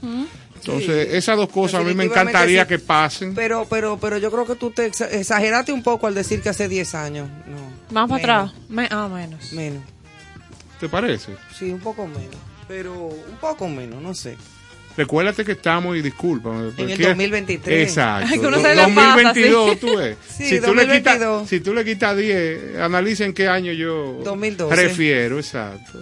Analízalo. 2012, no, yo lo sé. Exacto. Del, del 12 para acá yo creo que no ha sido lo mismo. Creo yo. Esa es mi particular opinión, que soy amante del carnaval. O sea, mi sí cámara en mano. O sea, Sí. para que tú tengas una idea, eh, yo en mi haber eh, de trabajo debo de haber realizado eh, 10, 12 carrozas de carnaval. Entonces yo siempre estaba ¿Por qué involucrado. yo no me monté en la que tú, una de las que tú hiciste? había- no, sencillo. Me largaron. Había una de Molinos Dominicano, Dominicano. era con una famosa. muchacha disfrazada de. eh, ¿De ¿cómo se llama? harina? No, jamás Ah. de harina no, porque no eran tan cuadradas. Era, eran muchachas con cuerpos exuberantes, era de chef, de panaderas. Ah, de Era panaderas. por ahí, Ok, tú ves. como No, reposteras, había unas, panaderas. había unas Ahí subimos al egregio Roy Tabaré. en Ah, eso. Ya en te imaginas si era algo adelantado. Ay, ay, ay. Siente. Ustedes saben que en el- la cultura, en el mundo, la tendencia ahora mismo gira en torno a eh, historia y cultura Rusia, Ucrania. Eso está trending. La gente quiere, bueno, lo que, lo que le interesan. Exacto, ha imagínate. despertado esa curiosidad. Y siempre tratamos de recomendar algún libro desde acá, desde Concierto Sentido. Pues hay uno que justamente estuvo hoy en diferentes medios publicados para aquellos amantes de aprender sobre la historia del gran escritor, investigador británico, historiador, eh, Lawrence Rees, que ha sacado un apasionante nuevo libro que hace un comparativo entre Hitler y Stalin. Que Carlos siempre ha hecho la referencia de que Putin Es un admirador de Stalin. es un No admirador de. Stalin, Sí, no de, Stalin. Lenin. A mí me, me da miedo y frío eso. Entonces, este nuevo libro de Lawrence Rees eh, arroja nueva luz sobre ambos tiranos y sus regímenes. Se hace como esa, esa narrativa histórica y comparativa. Y según este autor, este historiador, Lawrence Rees, para los que quieran después buscar el, el libro, era más incómodo estar en presencia de Stalin que en la de Hitler. Oye, esto. Oye, eso, que... Es la frase que, re- que se ha recogido del libro y que se ha hoy publicado en diferentes medios para, para aquellos que estén interesados en, en seguir aprendiendo. Igual eh, hay un documental en HBO que ya ha ganado premios y todo. Yo tuve la oportunidad de, de verlo en el fin de semana. Cinco episodios eh, sobre Chernobyl o Ah, Chernobyl. sí. La serie, También, vi, sí. cinco episodios, Sí, hace ya sencillito. tiene un par de años que se hizo. Esa es, sí, 2019 y que vuelve ahora a, a estar Claro, trending para para, aquellos que para aquellos que no conocíamos un poco de, de lo que sucedió y los detalles de ese suceso histórico. Entonces, Sí, porque los rusos escondieron exacto. eso. Se lo escondieron al mundo. Exacto. Y Alemania y todos esos países que comenzaron a sentir olas de radiaciones, fue después que descubrieron eso. Exacto. Y tú no puedes hacerlo. Tú ves que los japoneses se metió un, un maremoto, una cuestión y dañó unas centrales nucleares. Eso se supo de inmediato. Tú no puedes esconder eso. Esta gente no duraron esconder 72 eso. horas hasta que finalmente admitieron. Entonces ya usted sabe. Cuando eso pasó lo de Chernobyl, eso fue terrible. Bueno, el sábado se cumplieron 100 años del nacimiento de Pier Paolo Pasolini, el gran poeta, escritor, Director. director de cine, uno de los Pasolini. artistas más reconocidos de su generación. Óyeme, ¿tú te acuerdas cuando él hizo lo de los últimos 120 días de Sodoma? Exactamente. Eso fue una película muy fuerte. Muy fuerte, muy fuerte. Yo no pude terminar de verla. No, no, tremendo. O sea, de verdad yo no pude terminar de verla. Actor, periodista, filósofo, novelista, dramaturgo, pintor y figura política. Considerado un personaje controvertido en Italia debido a su estilo contundente y la temática sexual de algunos de sus trabajos, considerados tabú, pero que lo establecieron como una destacada figura de la literatura y las artes cinematográficas europeas. Su asesinato provocó conmoción en Italia y el resto del mundo. Se dice que un amante lo mató a palos y después le pasó un carro por encima. Dios mío. Pero eso a fue Pier Paolo Pasolini. pique. Sí, exactamente. La, la- Ahora, él no era fácil en las películas, a las exposiciones sexuales Uy, que ay, él, ay, ay, que él eh, eh, mostraba. Eran ya cosas aberrantes. él era hijo de un teniente del ejército italiano y una maestra de educación elemental básica. Imagínate tú. Yo recuerdo una, una anécdota. ¿Por qué él hizo la película El Evangelio segundo Mateo? El Evangelio según San Mateo. Tú dirás, pero ¿y este hombre comunista, ateo, eh, con- Disociador. disociador, con una, con- en aquellos tiempos con una inclinación sexual que chocaba. ¿Y cómo este hombre hace el Evangelio según San Mateo? Ah, Él era un ruido. él lo invitan a un festival de, de cine dentro de la misma Italia y se quedan, va al hotel de la ciudad donde lo invitaron, se queda allí en el hotel. Yo no me siento bien, yo me voy a quedar en el hotel. En todos los hoteles hay una Biblia en las habitaciones, Sí, en, la, en una, ga- en una- gavetica. en una gavetica. Sí. Y él, Pier Paolo Pasolini, dice, "Ay, ¿qué es esto? ¿Qué es? ¿Qué es?". Y se, se pone a leer. Oh, dice, oh, pero mira esto qué interesante, el Evangelio según San Mateo. Yo voy a hacer esto ya a cine, yo lo voy a llevar a cine. ¿Qué hizo? Buscó actores, vamos a llamarle actores, no actores. Exacto, a gente común y corriente. Exactamente. Ok. A Jesucristo. No con Para esa película, ¿quién buscó a un joven estudiante de economía español que estaba estudiando economía en Italia? Y dijo, acá caballo. Sí. Usted me parece a... Ajá. Tú Y puedes así ser, fue tú que la. Jesús. y Usted ya. parece a Jesús. ¿Qué es Jesús? Y así, y así fue que Y la así hizo. fue que Oye, hizo el, el eso. casting. Ese Sí, fue porque su casting. no había cuarto para estar de, que, de que buscar a un actor famoso. Porque imagínate no hay dinero para eso. Claro. Bueno, y cambiando el tema drásticamente, no voy a leer el- la, la propuesta completa, pero esto suena interesante.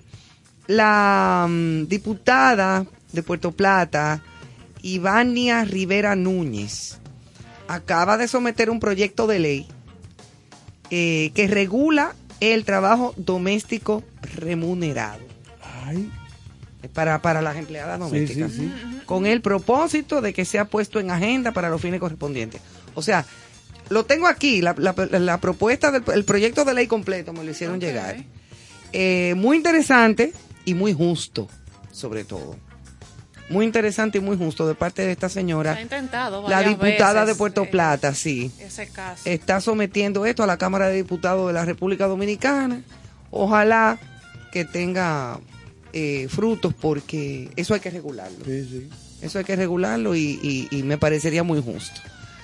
Así es que nada, nos vamos con música, maestro, maestro Caro. Vamos a eso entonces. Yo creo que a propósito del, del Día de la Mujer no estaría mal, que es mañana, disfrutar de Gal Costa. Y hoy que yo soy. ¿Eh? ¿Cómo es? Si es que mañana, que el día de la Que mujer, hoy, ¿qué tú hoy? eres? Ajá. Tú eres Ivonne Guerrero, Veras. Eh, eh, ay, Dios mío. No, Vera, no, Vera Guerrero, ella. Veras Goico Guerrero es ella. Sí, Eso, eso es lo que tú eres. ¿Qué dice tu cédula? Eso no es- eso mismo. Entonces ya, ¿por qué tú estás preocupado? Tú Déjalo eres un así. ser que tiene todo definido. Déjalo así.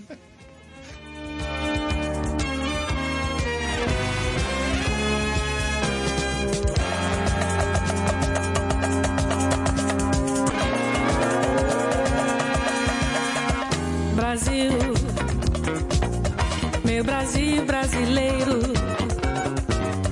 meu mulato insoneiro. Vou cantar-te nos meus versos.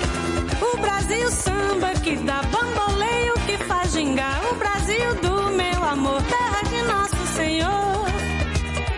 Brasil, pra mim,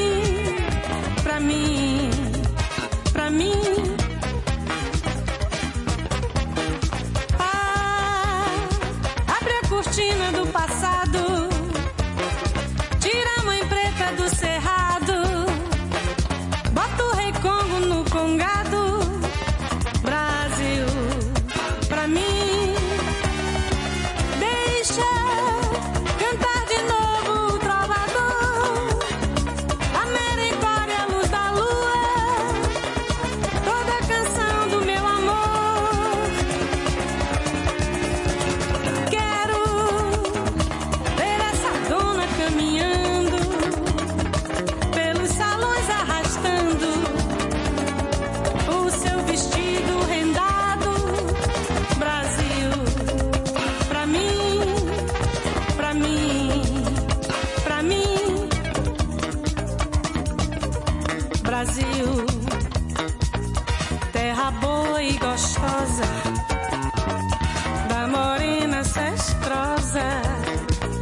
Radio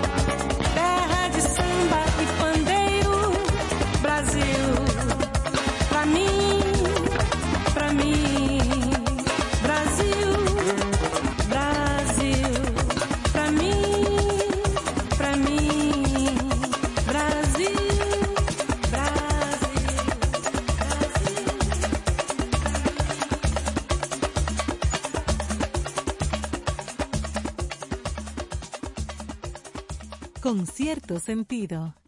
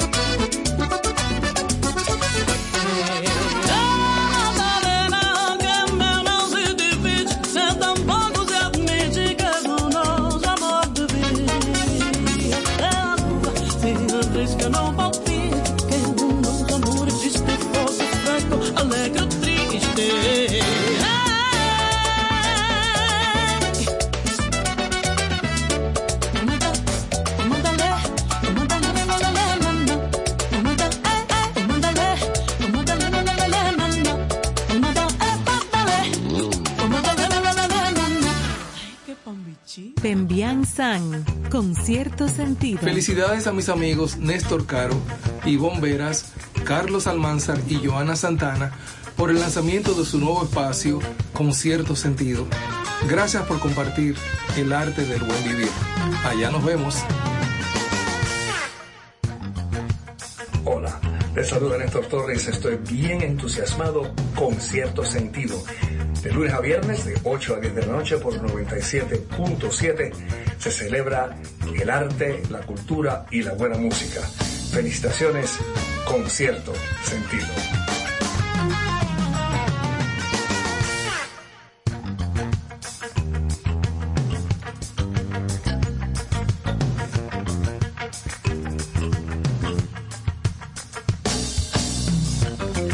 La canoa. Ay, perdón. Ajá, sí, estábamos claro. hablando de los indios Claro. y de las canoas y los Sí, que- que los taínos se, los taínos llegaron a estas islas En canoas. desde el norte de, de América del Sur. En canoas. Sí. Claro, Sí. usted que estuvo por allá, hábleme de esas canoas. No, no, ningún Eh, canoa allá. Bueno, tú sabes que yo estuve por allá, pero no pude montarme nunca. Sí. Por razón de seguridad personal Claro. y del resto del universo. Creo que era mejor lo que hiciste. Bueno, señores, ya Fue terminó, terminó el discurso del señor presidente de la República, Luis Abinader. Aquí Joana Un- tiene las resumen. informaciones, como un resumito, Exacto. Joana. Sí. Para más o menos ver. Aunque yo lo pienso ver completo cuando llegue a casa, pero. Básicamente una locución que hizo referencia a 10 medidas en torno a lo que ustedes mencionaban que se esperaba, la crisis eh, y la inflación en nuestro país, a raíz sobre todo que se agudiza no solo post pandemia, sino con este enfrentamiento. Él, citando las palabras del presidente de la República Dominicana, Luis Abinader, eh, decía, ante una situación que va más allá de lo coyuntural y que ha sacudido algunos elementos estructurales, es necesario ampliar el rango de acción, unificar fuerzas para enfrentar la situación internacional. Y varios medios eh, de comunicación y de la prensa escrita de nuestro país han hecho una recopilación de esas medidas que se resumen en 10, entre las principales, subsidiar los combustibles con el parámetro de que mientras el precio del West Texas Index, que es el que tomamos nosotros de referencia, Sí. esté por encima de 85 dólares por barril y por debajo de los 115 dólares va a recibir un subsidio. Eh, aumentar el programa de subsidio directo al sector transporte, implementando eh, implementado por el Intran para evitar que se disparen los precios del transporte público. Enviar de urgencia al Congreso Nacional un proyecto de ley para reducir a 0% los aranceles aplicados en frontera a la importación de productos de la canasta básica. Cero. Cero. Reducir a cero. Subsidiar en hasta un 10% las importaciones de maíz, trigo, soya, harina y grasa vegetal durante un periodo de seis meses. O sea, el gobierno va a asumir ahí eh, un 10% de estas importaciones, que hablábamos hoy a propósito del Día de los Cereales y que se han disparado. Y como gobierno, desde agosto del 2020 a la fecha, eh, hemos aumentado en un 2% del PIB los montos invertidos en gastos sociales. Esto es ya las ayudas que, que el gobierno realiza en su programa Sí, de, de bono gas, bono luz, Exactamente. bono cosa. Exactamente. Y ya las 6, 7 hablan de impulsar los programas especiales de venta de comida, o sea, a través del INESPRE y esas instituciones que canalizan los, alimentos, Los alimentos a un más costo baratos. más asequible. Bueno, Exactamente. vamos a ver lo que pase, porque la verdad es que hay que entender, señores. eh, Hay una que me llamó la atención, que es, perdón, Ivonne, agilizar los trámites y permisos gubernamentales requeridos para evitar dilaciones que pongan en peligro abastecimiento continuo de bienes, así como permisologías de inversiones que generan empleo. empleo eh, perdón, programa de burocracia cero en proceso de implementación por el Estado, o sea, eh, agilizar cualquier permiso de inversionistas, de parece que para que no se detenga la inversión o se mantenga ese motor activo de la economía. Esos Bueno. trámites que siempre tienen tantos pasos. Suena interesante, dadas las circunstancias, señores. O sea, hay que entender que estamos en medio de una situación, eh, se oirá como cliché ya, que porque todo el mundo, no, porque la, pero es verdad. Mañana será Y la día- cosa se ha empeorado, como dije hace un rato, le comenté a ustedes, que el discurso del 27 de febrero, claro, que no es un discurso de prometer ni de hacer, ni de tornar ni virar, sino eh, fue una rendición de cuentas, ¿verdad? De todo lo hecho, todo lo transcurrido en el último año de gobierno. Y, y se hablaron muchas cosas, pero a partir del al otro día creo que fue, al otro día 28 o, o- o el día primero de marzo, fue que estalló el asunto en... Eh, ¿A cuánto fue que cerró, profesor, el, el hoy? Fue por encima de los 115 ya, Sí, de por en 120 el West Texas, El West Texas, y en 126 por ahí el Brent, que es el que se usa en el Atlántico Norte. Una de las cosas más duras que va a enfrentar el presidente Abinader, que yo entiendo ha sido un mandatario muy trabajador y con buenas intenciones, un hombre que no descansa, que se ve que quiere hacer la cosa bien, es que con estos problemas que estamos teniendo, muchas de las obras que él quería desarrollar van a, van a tener Van que pararla. van a tener que aguantar. Van a tener que parar eso. Sí. Pues una cantidad de obras, son como mil obras. Entonces yo he oído a, a unos tunantes, sí.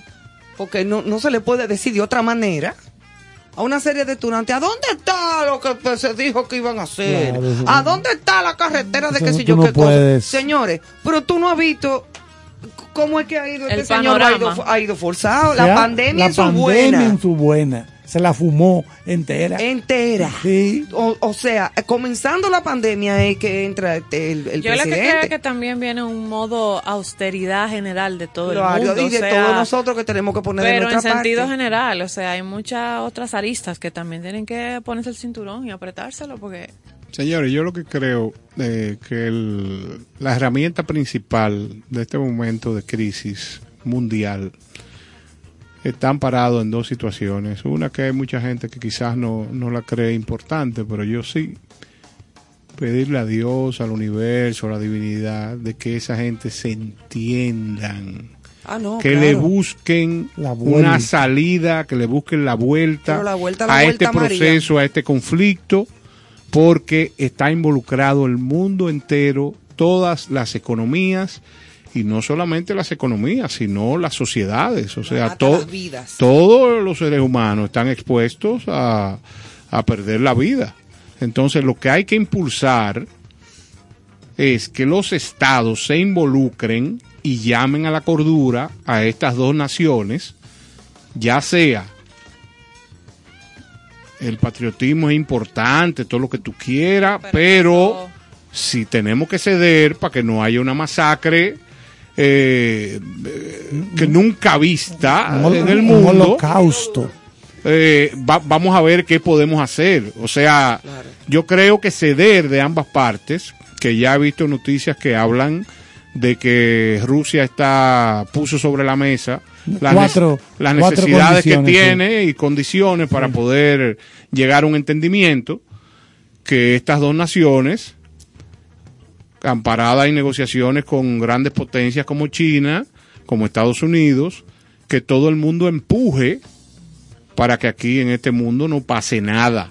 Yo creo que sería lo más sensato, porque así nos libramos de todo esto que está perfilándose como una crisis mundial económica, pero peor aún, una crisis mundial que tiene que ver con vidas. ay, sí, con pérdida Y de... que ya ha habido pérdidas. Lógicamente, ¿a quién le cargamos los muertos que han eh, acontecido hasta ahora? Bueno, se calcula que ya van un millón seiscientos mil refugiados que han salido de Ucrania. Pero yo la mayoría niños. Yo estuve viendo una información Y hay miles de muertos ya. No, lógicamente, pero estuve viendo una información que dice que de existir la posibilidad de que eh, se detone alguna de esas cosas que están disponibles para acabar con el mundo, eh, toda Europa debería de ser Evacuada, evacuada. claro. O sea, eso es una locura. ¿Para dónde van a llevar esa gente? No, no, imposible. Europa entero. ¿Para dónde? Pero Europa entero, eh, no hay no hay vía de acceso No hay un ni hay ni hay eh, ¿cómo te digo? Bueno, para África. Aeronaves, o sea, no existen. No, no. Tendrían Mira. que durar años. Mire, se ha hablado, hoy se habló también de, de que una posibilidad de que el gobierno del señor, el presidente de Ucrania, se traslade fuera del país. Y yo de una vez deduje, eso es que ya están casi seguros de que este señor Putin, con todo el poderío que tiene, tarde o temprano va, va a imponerse. Eso no lo va a parar nadie. Sí, porque está acercando Eso no lo va a parar nadie. Entonces, oigan eso.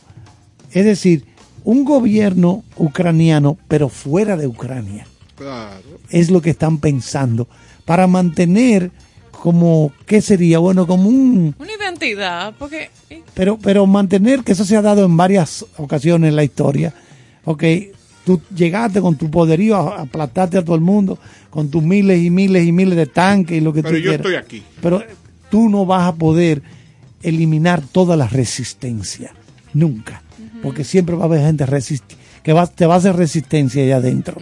Y hay un gobierno un de este- puppet. que va a estar, no, eso es- yo sé lo que tú dices, él pondría un, un pelele ahí, una marioneta, Ah, pero sí. este que es presidente de Ucrania, sacarlo de ahí Y que él siga desde desde donde fuera, está. Ma- mantenerlo. Ah, por eso es que se habla de que pudiera durar, si no tiene esa alianza, años el conflicto, porque siempre va a haber un rebelde en el medio. Siempre va a haber claro, eso, claro, ya. Bueno, yo espero que no dure nada, que ya mañana en la mañana ya digan, bueno, señores, ya. Yo espero, todos, no de sí. verdad, yo te lo digo de- con toda mi alma sí. y mi corazón y con todos mis deseos. Por, por ellos, por el mundo, y yo que soy pacifista hasta la tapa, y todo en mi vida ha sido como peace and love, eh, medio hipoide. Exacto, o sea, eh, de verdad, eh, eh, duele mucho que esté pasando esto. Así es que vamos a dejar aquí el tema y nuestro programa por esta noche. Esperamos que mañana nos reunamos de nuevo aquí en Concierto Sentido, eh, con todo nuestro cariño como siempre. Gracias, para nosotros un honor que ustedes nos sigan. Señores, y vamos a dejarlo a propósito de mañana. Recuerden que es el Día de la Mujer. Celebren, porque la mujer es el ser eh, excepcional que domina el mundo con su amor y su cariño. ¿Por qué tú nos miras así? Y- Así mismo, que mañana está Susan en su segmento de Buena Vibra y también Amaya Salazar con nosotros. Lo que pasa es que usted, para la gente que no está viendo lo que pasa aquí adentro, me está haciendo una seña como que brinque. Entonces yo no pude brincar, no lo entendía. No. Yo estoy dispuesto a brincar. Así, a ti no, se te cogieron vuelta los ojos. para. Exactamente. Es que se quedó sí, la sí. pizarrita hoy, perdón. Y ahora, sí, por favor. Eh, Tania María es ideal para acabar este programa con hambre. cierto sentido. Sí, señor. Dis-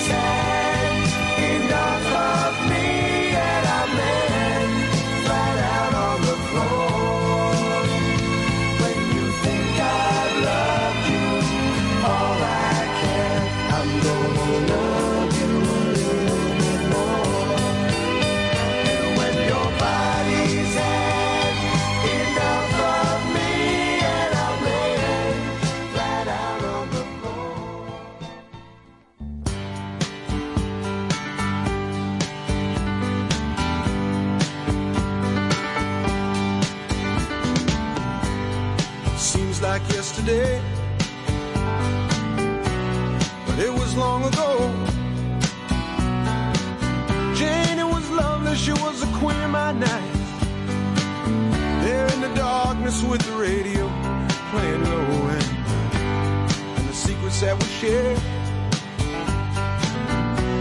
The mountains that we move, caught like a wildfire out of control till there was nothing left to burn and nothing left to prove. And I remember what she said to me, how she swore.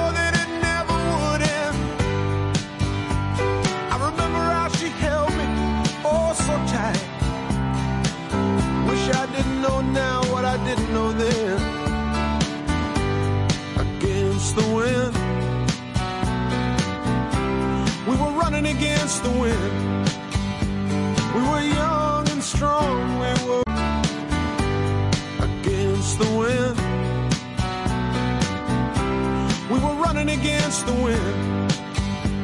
We were young and strong, against the wind. We were running against the wind.